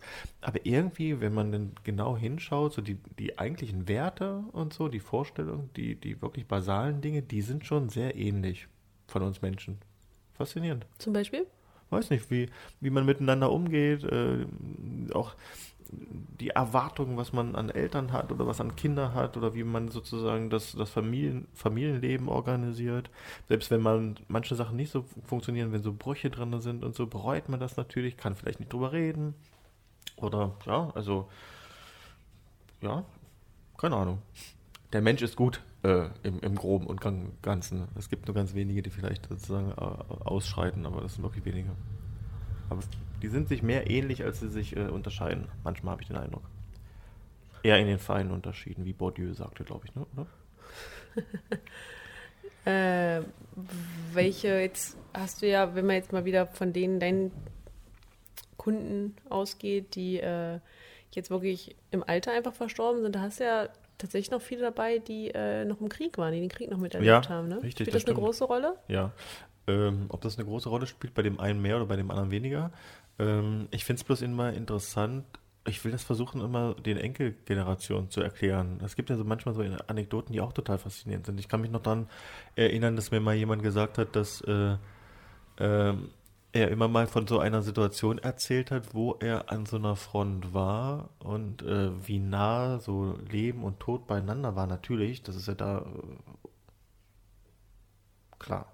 Äh, wenn nicht da, wo dann, ja. Wenn nicht da, wo dann. Und äh, die waren da an der Front, bekamen den Befehl, sich zurückzuziehen, und zwar sofort. Und äh, da war irgendwie so ein, so ein Lastwagen, wo alle drauf sprangen und er rannte auch zu diesem Lastwagen und griff noch sozusagen an diese Laderampe, rutschte ab und landete dann sozusagen wieder auf dem Boden und sah eigentlich nur diesen Lastwagen äh, wegfahren und dachte, okay, das war die letzte Hoffnung. Und ein paar hundert Meter weiter fuhr dieser Lastwagen auf eine Mine und äh, alle Insassen waren tot. Und er war der Einzige, der diese Situation überlebt hat. Ne? Ja. Unglaublich. Oder auch, auch andere Begebenheiten, wo die sozusagen wirklich ihre engen Kameraden dann verloren haben. Neben sich haben sterben sehen. So, ne? Oder auch Kriegsgefangene, die dann sozusagen äh, darüber berichten, wie das dann sozusagen unter französischer Kriegsgefangenschaft oder englischer oder äh, in russischer Kriegsgefangenschaft war, wie unterschiedlich das auch ist. Ne? Ja. Während man in England äh, wunderbar die Sprache lernte und eigentlich ganz gut irgendwie dort äh, aufgenommen wurde, natürlich auch irgendwie arbeiten musste, war das in Russland ganz anders oder in Frankreich viel kürzer.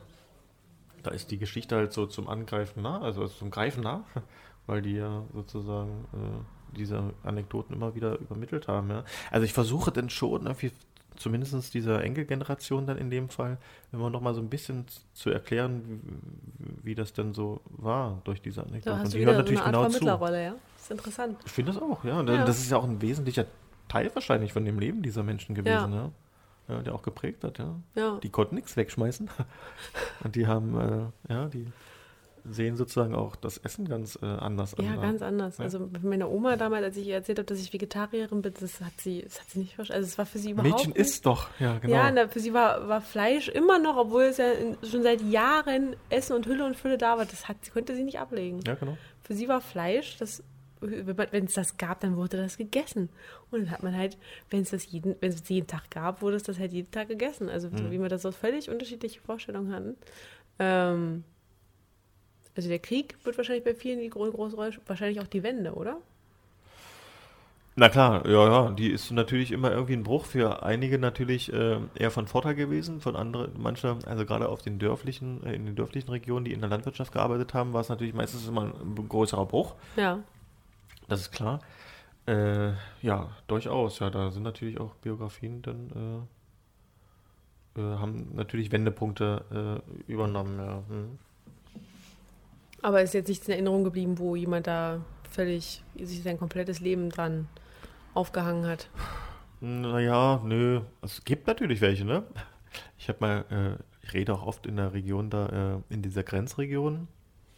Auch spannend, ne? Da hat man natürlich die ehemaligen Grenzer oder die vom Zoll. Mhm. Oh, krass, ja. Ja, und äh, die dann auch alle in der Region gelebt haben, die dann natürlich auch so ein paar Anekdoten dann aus dieser damaligen Zeit erzählt haben, ne? Ja, wie haben die danach einen Job bekommen? War das problematisch irgendwie? Warte mal, überleg mal was. Naja, manche waren natürlich dann in, schon vielleicht äh, zum Glück in dem Alter, wo sie dann irgendwie in den Vorruhestand treten konnten. Das waren viele. Hm. Ich glaube, einige sind auch in so Sicherheitsunternehmen vielleicht dann äh, gegangen. Oder ja, sind, haben sich dann sozusagen von Job zu Job gehandelt, ja. Aber manche sind natürlich aber auch sozusagen in die Bundeswehr übergegangen. Ne? Das, oh, das gibt es okay. natürlich auch, mhm. äh, dass man sozusagen jetzt dann äh, nicht mehr in der NVA, sondern in der äh, in der Bundeswehr dann dient. Das gibt es natürlich auch. Ne? Mhm. Ja. Ja, auch, auch faszinierend, ne? Ja. Mhm. Hm. Ah, du guckst schon wieder so auf die Uhrzeit und denkst, Nein, oh, ich gucke immer nur, wie die Ausschläge sind. vorbei. Also, ja.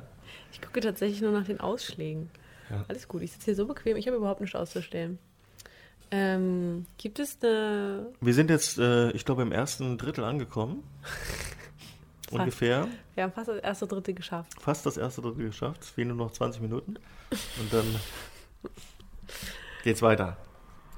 Äh, jetzt waren wir ja bei den, so dort bei den Vorgesprächen. Ähm, Gibt es irgendwie eine bestimmte Feier, die dir besonders in Erinnerung geblieben ist?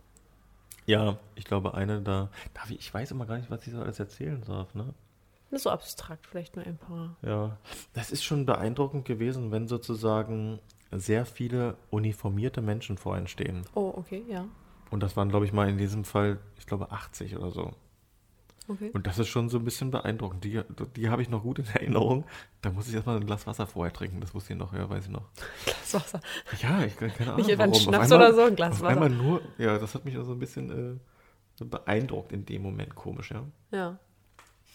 Nein, aber es gibt, äh, ach, so unterschiedliche, äh, ja, Trauerfeiern, ja, ja, klar. Menschen, die man selbst so kannte, ja, die, hm.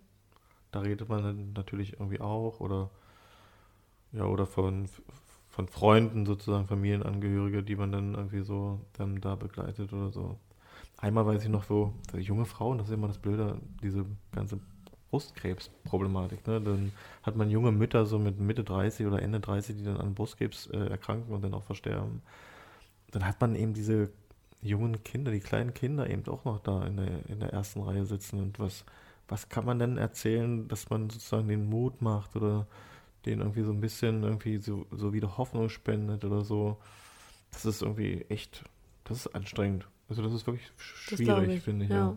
Das bleibt einen schon in Erinnerung. Oder Kinder, die, die wirklich mit ganz jungen Jahren, so mit ja, nicht mal zehn Jahren, sondern an Krebs versterben ja. die dann aber noch so viel Kraft entwickeln gegenüber ihren Eltern und dann äh, da noch äh, sozusagen eher ja, die, die Führung übernehmen und sagen, ja, das ist doch, es wird alles gut werden so und macht euch ja. keine Gedanken und äh, es ist erstaunlich. Es ist wirklich manchmal so faszinierend, ja. Ja. Ja, das ist, ja, es gibt wirklich sehr viele rührende und traurige und äh, krasse Schicksale und so, oder ja, Unfälle von, von jungen Menschen und so. Aber ich würde jetzt nie sagen, dass es einfacher ist, irgendwie sozusagen einen älteren Menschen zu beerdigen als einen jungen Menschen. Ich, wenn man sozusagen wirklich an den Großeltern hängt, die, keine Ahnung, 80, 90 sind mhm. oder so, dann will man die auch nicht verlieren. Also, der, oder? Das ist genau nee, traurig. Man nicht, kann zwar sagen, okay, das Leben ist irgendwie so ein bisschen gelebt, aber es ist, ist trotzdem blöd. Also würdest du nicht sagen, dass es eine andere Art der Trauer ist, wie jetzt ein 90-Jähriger eingeschlafen ist? Und, und Doch, sicherlich schon, ja klar. Aber ja, man will es nicht. Ich meine, traurig ist man sowieso, aber sonst, gerade bei so jungen Menschen, schwingt da immer so ein bisschen so, diese, so dieses Warum mit, wahrscheinlich, oder? So dieses, was, was soll das gerade? Also, wo ja, ist gut. der Sinn? Wenn ein 90-jähriger Mann entsteht, fragst du dich nicht warum, sondern da sagst du, hm, da natürlich ist man auch tot traurig. Aber ich würde mich, würde dieses, wahrscheinlich ist spielt diese Wut nochmal eine ganz andere Rolle. Könnte ich mir vorstellen jetzt, ich bin ja völlig, äh, völlig erfahrungslos. Also ich, äh, bei mir würde Wut eine ganz große Rolle spielen, dass ich mich frage, was soll denn das jetzt hier gerade? Ja, das stimmt schon, das kann schon sein. Du hast ja. nicht das Gefühl, dass die Menschen wütend sind? Doch, doch, doch. Sind sie auch, ja. Aber ich würde immer nie so sagen, naja, er oder sie hat ja jetzt schon das Alter erreicht, nun ist doch auch gut. Das würde ich. naja, so habe ich schon nicht gemeint. Ja, ja. Das ist irgendwie, nee. Ich hatte mal eine, die äh, hat mit 80, hat sie sich eine Katze gewünscht. Und dann meinten die Kinder so zu ihr, ja, du weißt doch schon, Mensch, diese diese Katze, die wird auch 20, ja, die kann bis zu 20 Jahre alt werden. Und sie meinte, naja, aber dann hole ich mir eben eine neue. das, das, ist, so eine schöne richtige Einstellung. Einstellung. Ja. Das ist die richtige Einstellung. Genau. Ja, das habe ich äh, tatsächlich bei meiner Oma aber auch schon, äh, schon festgestellt, dass dann irgendwann so diese Einstellung kommt, so, das lohnt sich nicht mehr. Und das ist, hm, da habe ich auch dolle mit ihr geschimpft. Das ist doof. Also, ich glaube, diese Einstellung, gerade mit, mit der Katze, das finde ich eine sehr gute Anekdote. So sollte man rangehen. So, also so diese, das lohnt sich nicht mehr Einstellung, schwierig. Ja, stimmt, ja. Das ist, äh, nee, nee, nee. Ich fand es auch cool. Und saß mit einem Glas Sekt auf der Terrasse in der Sonne, hat Musik angemacht. Und das mit Mitte 80, herrlich. So stelle ich mir auch mein Alter vor. Genau so. Wie äh, würdest du dein, also wie würde deine Trauerfeier aussehen für dich? Oh Gott. Da, da, da mache ich mir auch keine Gedanken. Gar nicht? Nee. Das können andere schön entscheiden. Ich hätte gedacht, so, dass man sich so denkt, dann so, wenn man so steht, ach Mensch, so hätte ich es auch gerne. macht man das nur bei, macht man wahrscheinlich nur bei Hochzeiten. Das ist jetzt ein bisschen morbide.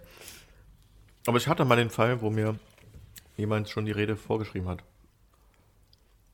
Also der konkrete. Ach so, hm. das ist für dich hier. Wenn du mal stirbst, Tino. Also hier ist sie. nee, genau.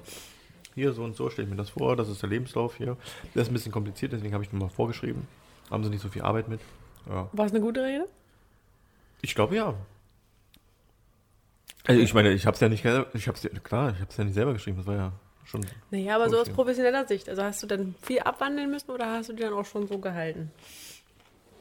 Ich durfte dann das ganze Persönliche schon selbst mal, aber das ganze Berufliche mhm. und Akademische, ja, hm, habe ich bekommen, ja. Und er hat ja schon festgelegt, dass ich das machen soll. Fand ich auch interessant. Das fand ich auch sehr schön. Also, dass er sich das sozusagen. Eigentlich ein bisschen also, so makaber irgendwie, finde ich. Ich weiß nicht, ob das so makaber ist. Manche sind auch äh, dann äh, irgendwie so ruhen dann in sich selbst, wenn sie wissen, okay, auch das habe ich geklärt und äh, überlasse sozusagen das nicht meinen, meinen Angehörigen. Ich find's auch Menschen mal, sind auch ein bisschen unterschiedlich. Ja, auf jeden Fall. Ich, du, ich wollte jetzt auch nicht sagen, dass, es dass das jetzt irgendwie schlecht ist. Soll ja jeder machen, wie er will. Und wenn man älter wird, äh, hat man da vielleicht auch einen anderen Blick drauf. Weil ich finde es zum Beispiel auch total, wenn so der Angehörige stirbt, dann so ein Partnergrabstein und so, dass die den einen Namen schon auch mit eingravieren lassen und dann am besten auch schon so die erste Zahl, so die 20, dass oh man dann nicht mal. Nee, Habe ich gesehen oh, ja, auf dem Friedhof, wirklich. Das, also. Weißt du, warum ich die ganze Zeit so entspannt bin und gar nicht so gestresst bin, was jetzt ähm, die Länge dieses Podcasts angeht? Ich gucke immer auf meine Uhr und die hat noch die Winterzeit. Für mich ist es nämlich äh, noch gar nicht so spät, aber für dich? Stimmt. Ja. Aber wieso hast du noch irgendwie. Hm? Also ich habe keine Termine mehr. Mhm. Ich darf dann einfach irgendwann im Sitzen ein. Ich auch nicht, aber ich dachte, das äh, ist so der Fall. Okay. Also wie ist jetzt, äh, wie ist jetzt das, das Codewort? Wenn du jetzt aufhören möchtest. Hä? Das Code, das, ne, aber doch, ich darf es ja sagen. Da, wo der Pfeffi wächst. Achso, du darfst es sagen? Ich darf das nicht sagen. Du darfst, darfst das nur sagen. Achso, und was ist, wenn du das sagst? Nein, passiert gar nichts. Ah, Merkst passiert ja, gar passiert ja nichts. Okay. Wenn du das sagst, fliegt der Laptop in die Luft. Sally, möchtest du uns jetzt noch was sagen? Ist noch irgendwas wichtig? Liegt dir noch etwas auf dem Herzen? Na, ich habe hier noch ziemlich viele Fragen, ja. Echt? Ja. Ey, du hast hier vorhin rumgetönt, dass wir hier die ganze Nacht sitzen und jetzt komme ich nicht mal alles zu meinen. Du, ich werde dich hier nicht festketten. Alles gut. Musst okay. du eigentlich nur heimlich mal auf die Toilette? Nein, das haben, wir, das haben wir uns untersagt. Das war nicht ganz ernst gemeint. Nee? Was mache ich denn hier ohne dich? Das ist ja doof. Das geht nicht. Okay, also äh, vielen Dank dafür. Ja. Ich glaube, ähm, ich würde jetzt einfach mal äh, sagen, wie, wie, wie, wie, wie war die erste Frage? Wo sind denn alle? Mhm. Da, wo der Pfeffi wächst.